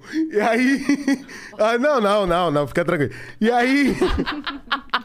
ela tava ficando com esse cara e aí a gente falou. eu não consigo falar de pensar, né? E aí a gente foi. E, e ele falou: Ah, não, tá bom então. Ela falou: Hoje eu vou receber ele lá. E, e- ah, tá bom, não sei o que. né? E Cris não mostrava, Cris não falava quem era, Cris não... Tá bom. Aí o que, que a gente fez? Falou: Vamos então bater na Ah, é porta verdade, da. é verdade, Vamos, botar na... Vamos bater lá na Cris. A Cris não mostrava quem era, não falava nada. Vamos bater na porta da Cris, pedir um sal, um açúcar, alguma coisa. E assim fizemos. Fomos, batemos lá na porta. Falando, Todo mundo "Cris, junto, assim, ó. Cris, a Cris abriu a porta assim, tá nós três, assim, Cris, né, já no, no, num clima de abate, uma coisa assim, né, dela. Diabate! Não, uma, uma, uma roupa que chamava, né? Do acasalamento. Tudo sensual, uma boca sensual, tudo assim já. E a gente falou, Então não era Cris." eu. e a gente, oi, Cris. Não, é que a gente precisava de um, de um, de um, de um açúcar. E o açúcar tava bem perto. Ela pegou o açúcar e entregou. Falei, ah. É claro que e- tava perto, não tem como é, ficar nada longe. Preciso de uma máquina de lavar. Ó, E uma panela também, tudo pra ela abrir um pouco mais, pra gente dar uma olhada, observar e tudo. Até que ela não teve como e falou assim: Ah, esse aqui é o fulano. Oi, fulano, tudo bom? Você quer... Deixa umas coisas lá, só queria ver o fulano mesmo. E não Tudo levaram bom, nada. fulano? E vimos o aconteceu fulano. isso realmente? Real. Real. A gente queria ver, a gente queria. Mas a gente usou muita desculpa da proteção dela. Que a gente falou assim: não, a gente tem que ver, Pode tem que um saber. louco, né? Tem que. Vai, vai, que é um doido. E a gente não sabe fazer um retrato falado da pessoa.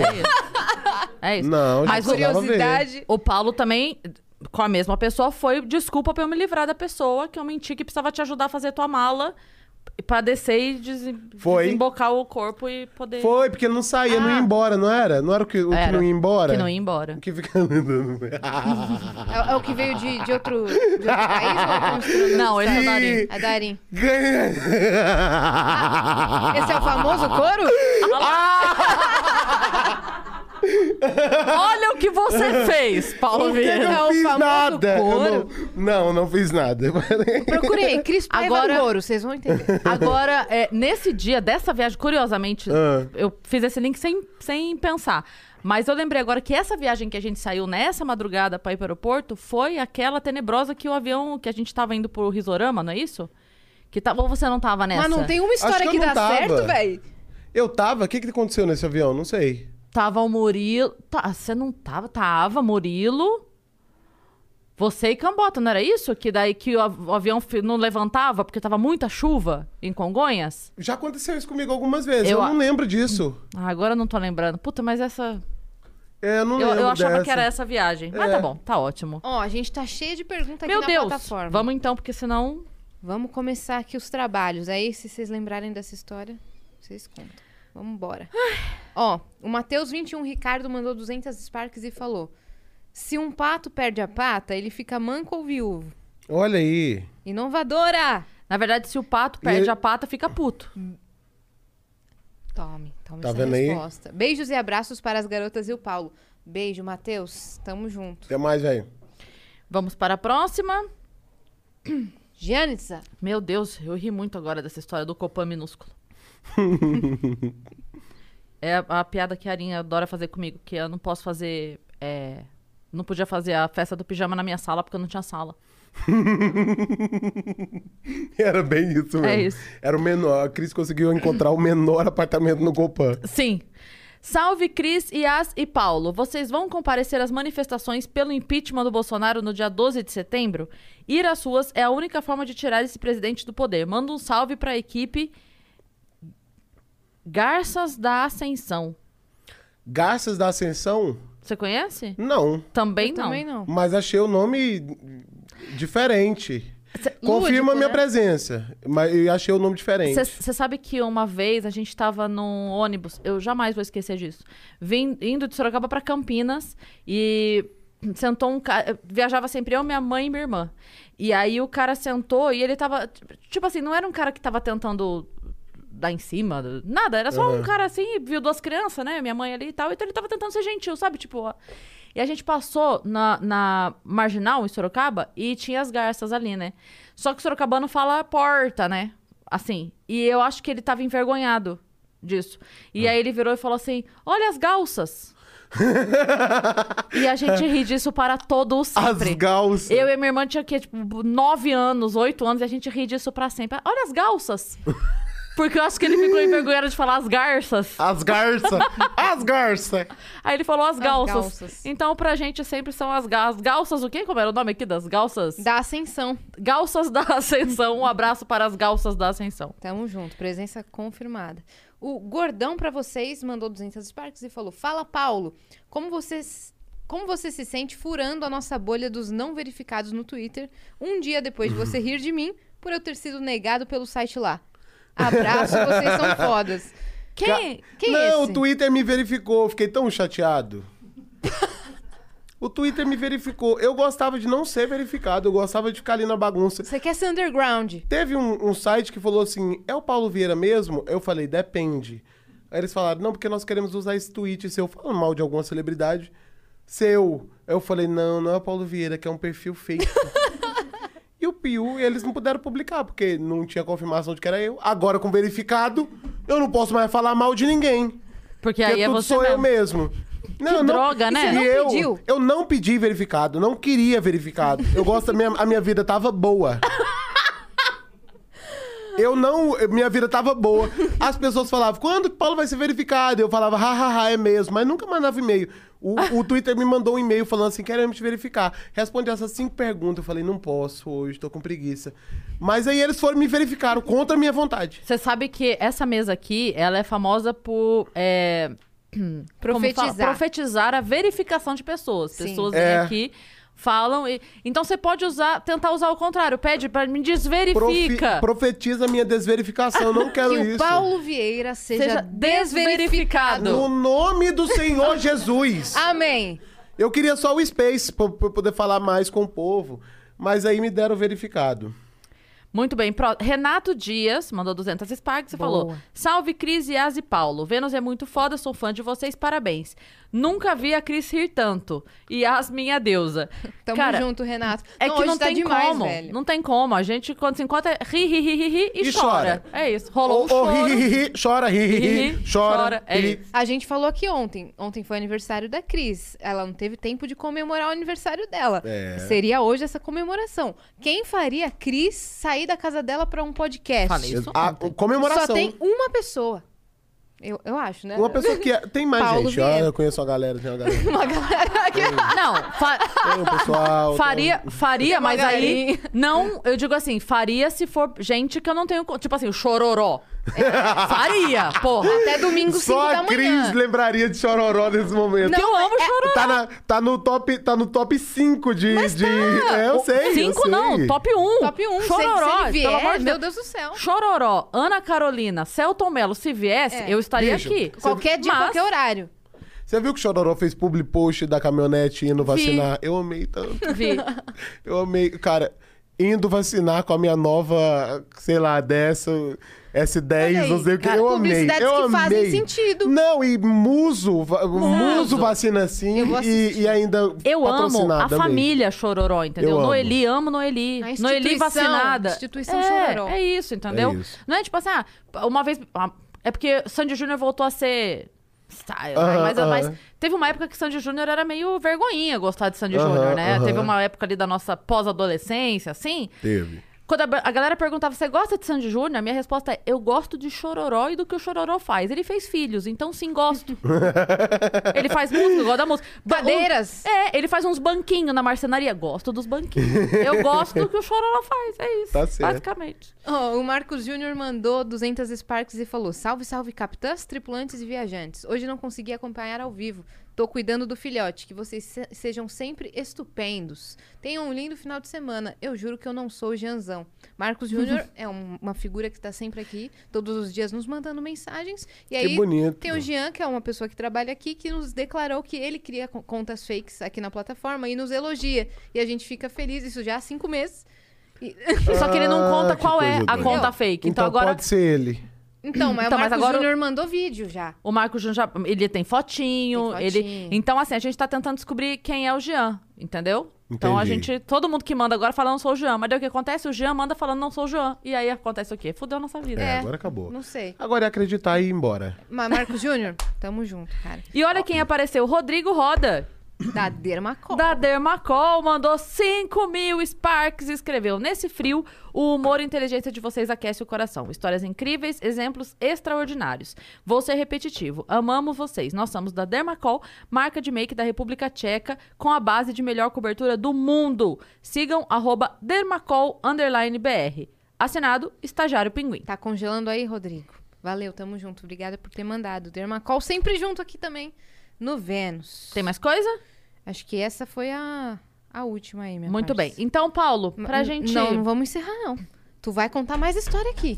pra gente. tu- Fala pra gente o seguinte, beleza, agora você tá com data marcada de show, mas ó, você disse pra gente que o seu. A sua meta é a música, né? Gravar Uhum. umas músicas. Você fez uma parceria com. co- Como é o nome mesmo da Com a pessoa? Tulipa Ruiz. Tulipa Ruiz. É. Que É foi a Mãe? Sampa. Isso. Tá. E você tem. é, já previsão de novas músicas? Já tem alguma coisa encaminhada? Não? Como é que tá? Tenho. Eu, eu, eu, eu componho di- discos imaginários, né? Então eu tenho alguns discos compostos, que eu. Alguns, inclusive, já passaram do tempo. É, mas eu vou. Eu componho a quantidade de música, é, organizo, crio um disco e falo, ah, esse aqui é o disco tal. Que não lanço, não gravo, ele tá lá. a história não- tá toda ali. É, tá tudo ali. Na minha cabeça eu já lancei uns oito discos, muito bons, todos eles, que não gravei. É, mas então tem uma ideia de um disco pra fazer esse ano. Tem um projeto Espero- pra fazer música pra criança por encomenda? É, exatamente. Aquilo que... Mas tem um disco pra fazer, é, mas o, o disco é assim, se eu tiver tempo. Esse ano mesmo eu tô escrevendo coisas, assim. Tô escrevendo duas séries, tô escrevendo um filme é, e tô escrevendo dois livros. Um infantil que se chama Ar- Árvore Livre, que é um, um que vai sair pela HarperCollins no final do ano, que é um infantil que fala sobre a minha saída do Tocantins. É uma criança que observa uma árvore é, arrancar suas raízes e ir embora. E, a, a- a- e é, ela- é a conversa dela com os amigos dela, que eram passarinhos que moravam na cabeça. E, e esse livro deve sair no final do ano. E um outro também é, com a thread de Pablo e Luizão. Caceta. Tem um outro livro também que se chama. é, é, que é um, um livro que eu fiz sobre, que é um livro sobre uma thread que eu fiz, é, que se chama Pra Você Afrodite, que é um livro falando sobre a necessidade que a gente tem de romper com a família pra poder seguir em frente. É isso. Essa thread também no Twitter? É, eu fiz um. É uma, na verdade, su- surgiu como, como uma carta que eu tinha escri- escrito pra uma amiga minha, falando sobre como é importante a gente desligar da família. A gente tem hoje uma. uma... Tem muito essa coisa da família, né? A, a- Margarina trouxe muito isso pra nós. A base. Mas, é, e tem uma coisa, eu- e todo mundo, por mais horrível que seja a família, sempre que vai falar, fala clichês do tipo, família é tudo, né? Ai, família é. Nossa, família. E aí eu acho que pouca gente fala sobre a necessidade também de criar sua própria família. Às vezes a família que te gerou não tá pronta para ser sua família. Às vezes a sua família não tem repertório para ler a pessoa que você quer ser no mundo e para te amar. Sim. E é mentira que você precisa ficar ali implorando pelo amor da sua família. Às vezes você não precisa. Às vezes você tem que seguir em frente pra ser quem você quer ser. Às vezes você tem que falar, olha, eu adoro minha avó, mas a minha avó me odeia. Minha avó odeia quem eu sou. Então eu não posso ficar aqui implorando o, de- o amor de vovó. Eu vou embora, morar só e arrumar amigos que se tornem minha família. Então família é tudo sim, mas eh, não quando fala de, eu falo de família, eu não tô falando dessa, dessa ligação sanguínea. Enfim, loucuras. E aí vou lançar também um livro falando sobre isso. Você, Adorei.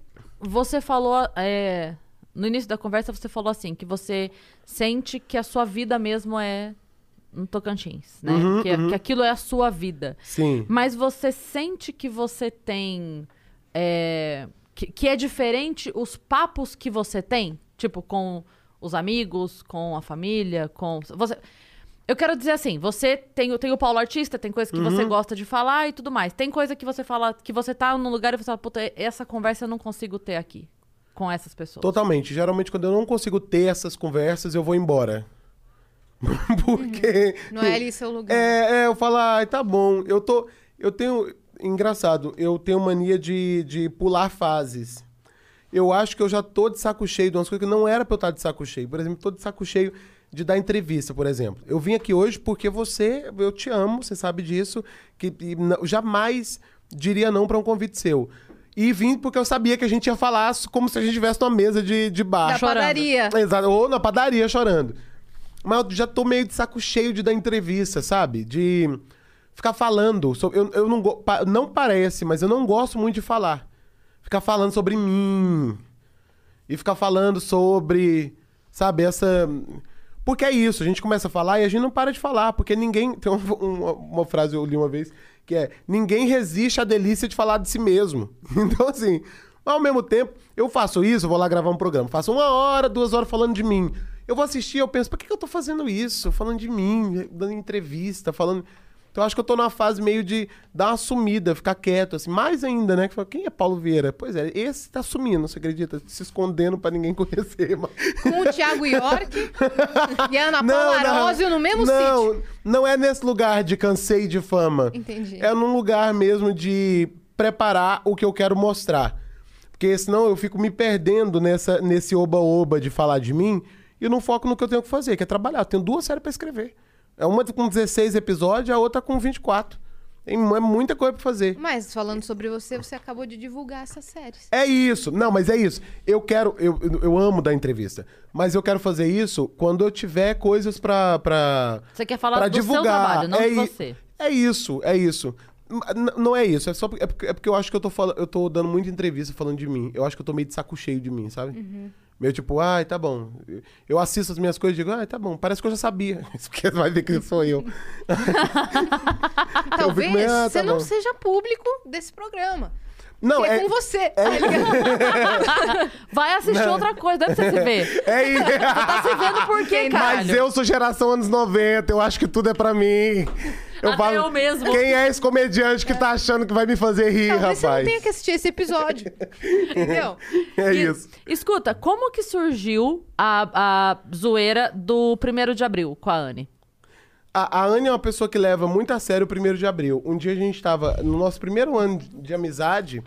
O primeiro de abril foi um dos piores dias da nossa vida. A mãe, de repente, a mãe dela tinha morrido, a irmã dela tinha apanhado e ela tava presa entre ferragens. E a gente falou, cara, que dia doido. A gente foi acordado no meio disso, assim. Tipo, ela fo- foi piorando as coisas e a gente foi ficando doido e chorando e uma loucura. Vamos lá agora, não sei o que. Até que um momento ela grita. Primeiro de abril, otários! A gente falou, o que é isso? A gente nunca tinha visto alguém viver o primeiro de abril tão intensamente. Ela não tem limites. Ela, ela, ela diz que morreu. Ela, ela, Ela disse que morreu? é, ela disse que morreu. Ela, ela fala. Ela ligou pra mãe dela um dia e falou assim: Ai, a, a sua mãe a, trouxe a Vitória aqui, não sei o que, é tudo ruim. eh, Deu um, um atestado e infelizmente. Falou pra mãe dela que a neta dela ia, ia morrer. Falou, mãe, vem pra cá agora pro hospital. E ela espera a mãe dela tomar banho, se vestir. Mentira. Quando a mãe dela tá no ônibus, ela fala: Mentira, sua otária! Primeiro que não se fala assim com mãe, mas enfim, no Grajaú, no Grajaú é outra coisa. Mentira, sua otária! Ha, ha, ha, ha, ha. Primeiro de abril. Eu...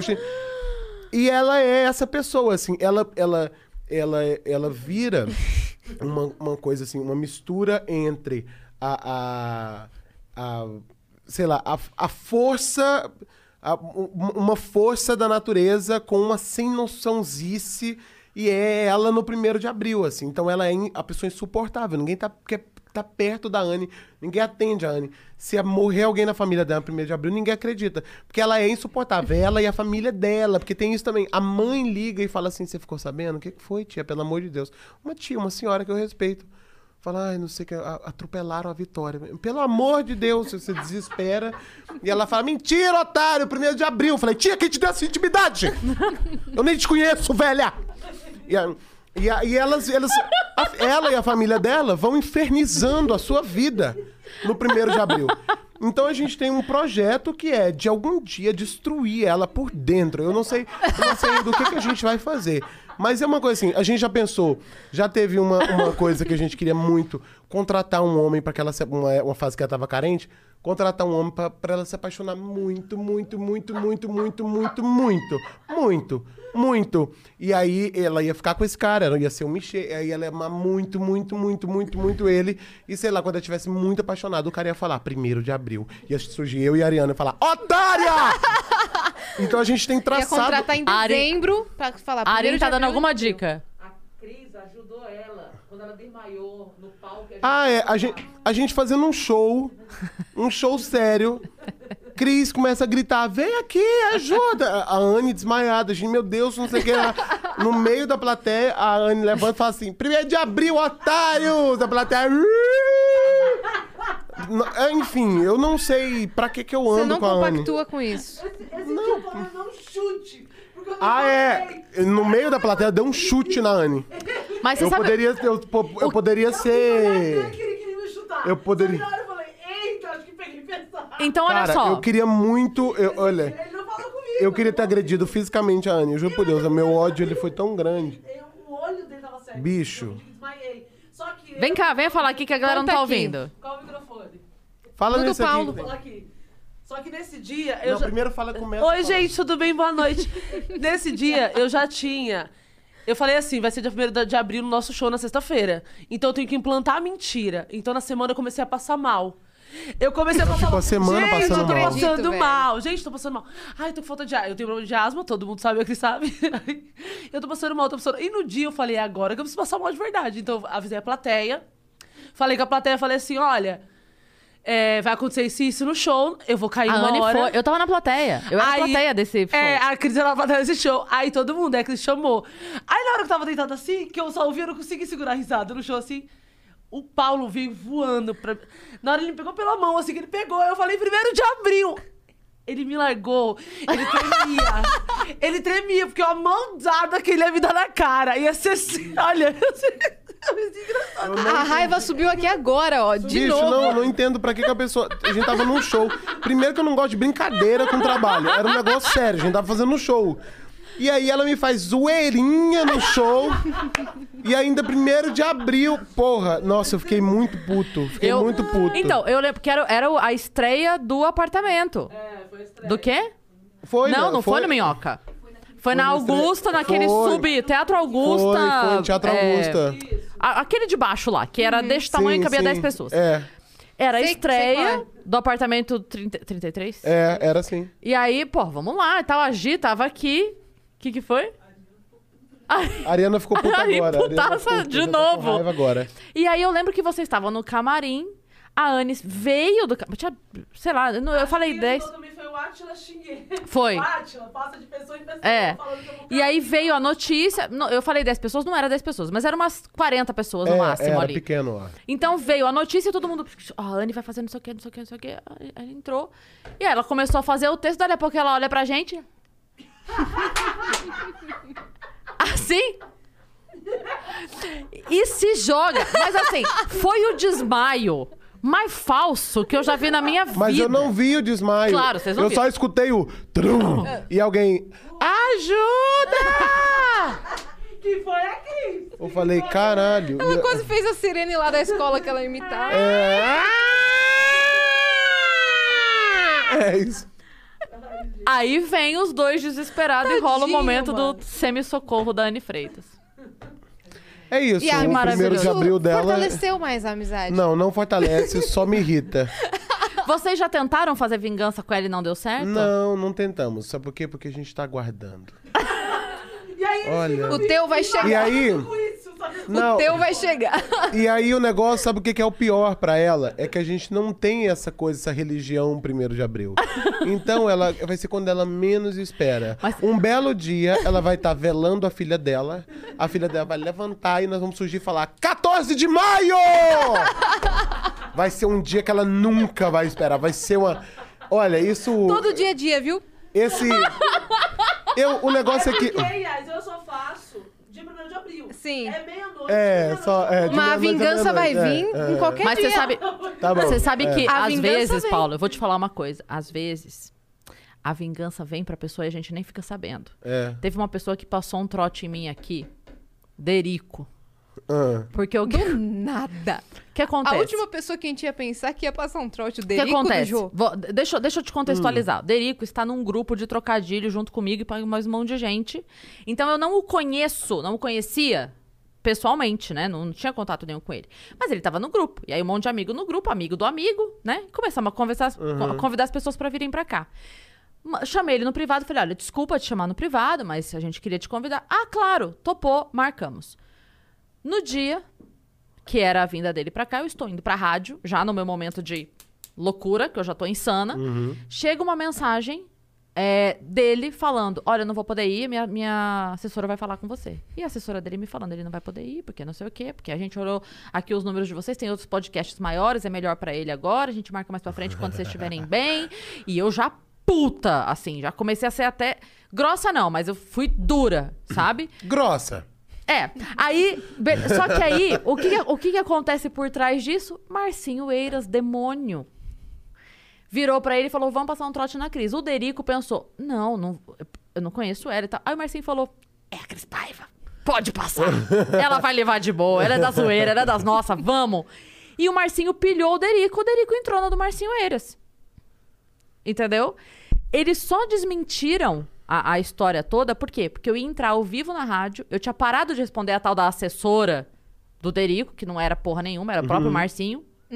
Não, ligou pra ela. Manda o áudio, manda o áudio. Eu, eu tenho, não tenho mais o áudio, perdi o áudio. tem o áudio? Não, porque eu tive que mudar o celular. Mas enfim, eu acho esse áudio depois. Eu peço pro Marcinho mandar. Tem no episódio do Marcinho. Ah, é? Tem no A episódio gente- do Marcinho. A gente cropa. E aí, é, eles, como eles viram, porque o que acontece? Eu ia entrar ao vivo na rádio, eu já tinha mandado mensagem, eu, eu ia mandar mensagem tipo, galera, Cancela. caiu, caiu o convidado, chama outro, sei lá, sei lá, a gente ia tentar dar um- algum outro jeito. E aí o Derico ficou com medo de realmente, ah, o próximo passo que eu iria tomar. Porque era só pra ser zoeira, não era pra ser um, né? É, mas enfim, e, E aí... tendo ele- um bom senso que a Anne não teria, né? Mas... Porque a Anne, ela, ia só, cancelar. ela só ia falar depois da tua demissão, assim. Mas ela aí, ia- aí o que eu tô. Por que, que eu tô te contando isso? Porque a vingança aconteceu sem eu fazer nada. Porque naquele mesmo dia, sem eu saber, sigo vivendo minha vida, ok? Hahaha, rimos muito, xinguei, tal. No mesmo dia, algumas horas depois, alguém ligou pro Marcinho Eiras convidando ele pra fazer uma coisa muito foda. Tipo, algum programa de TV, alguma coisa. Ele achou que era trote e negou.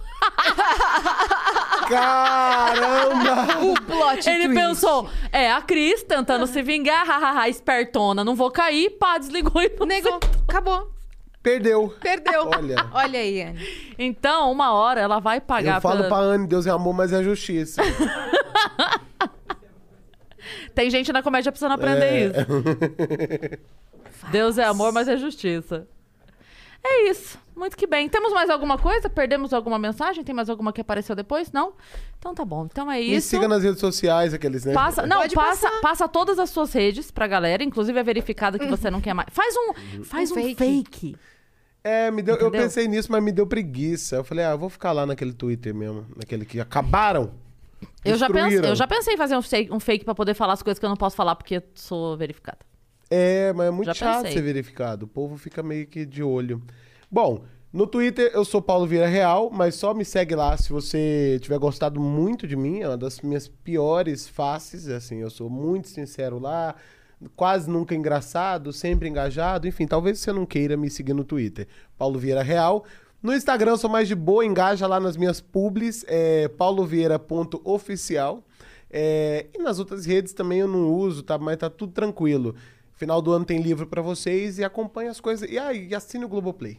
Exatamente. E você vai fazer é, podcast? Acho que não.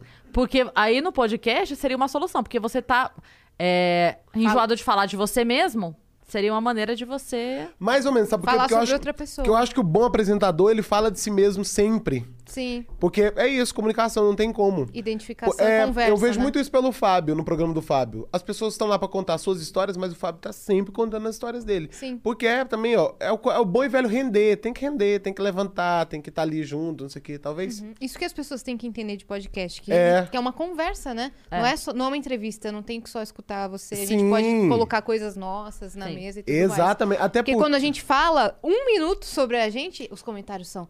Elas não, elas não deixam o entrevistado falar. Não deixa entrevistar. É, É, É que elas não é entrevistado. É. Não é uma A gente entrevista. chamou o Paulo pra conversar, pra trocar. é um papo. Eu acho até exatamente. que a gente pode começar a pensar no nosso cenário do estúdio novo, fazer uma padaria. Mas eu, eu quero rir também. fazer uma padaria Eu em quero dar volta. risada. Façam. façam. Paulo, muito obrigada, cara. Eu que agradeço. É um prazer estar aqui, de verdade. Parabéns pelo projeto. Vocês merecem muito, muito sucesso. Cris, eu te amo, você Te sabe amo disso. muito. Sou muito seu fã.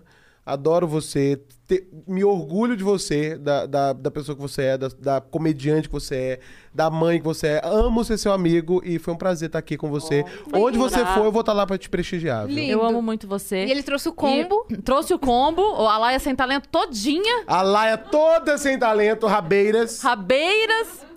Mas eu quero te dizer que eu agradeço muito, muito a Deus por ter a sua presença na minha vida. Você é um cara incrível, genial, de um coração imenso.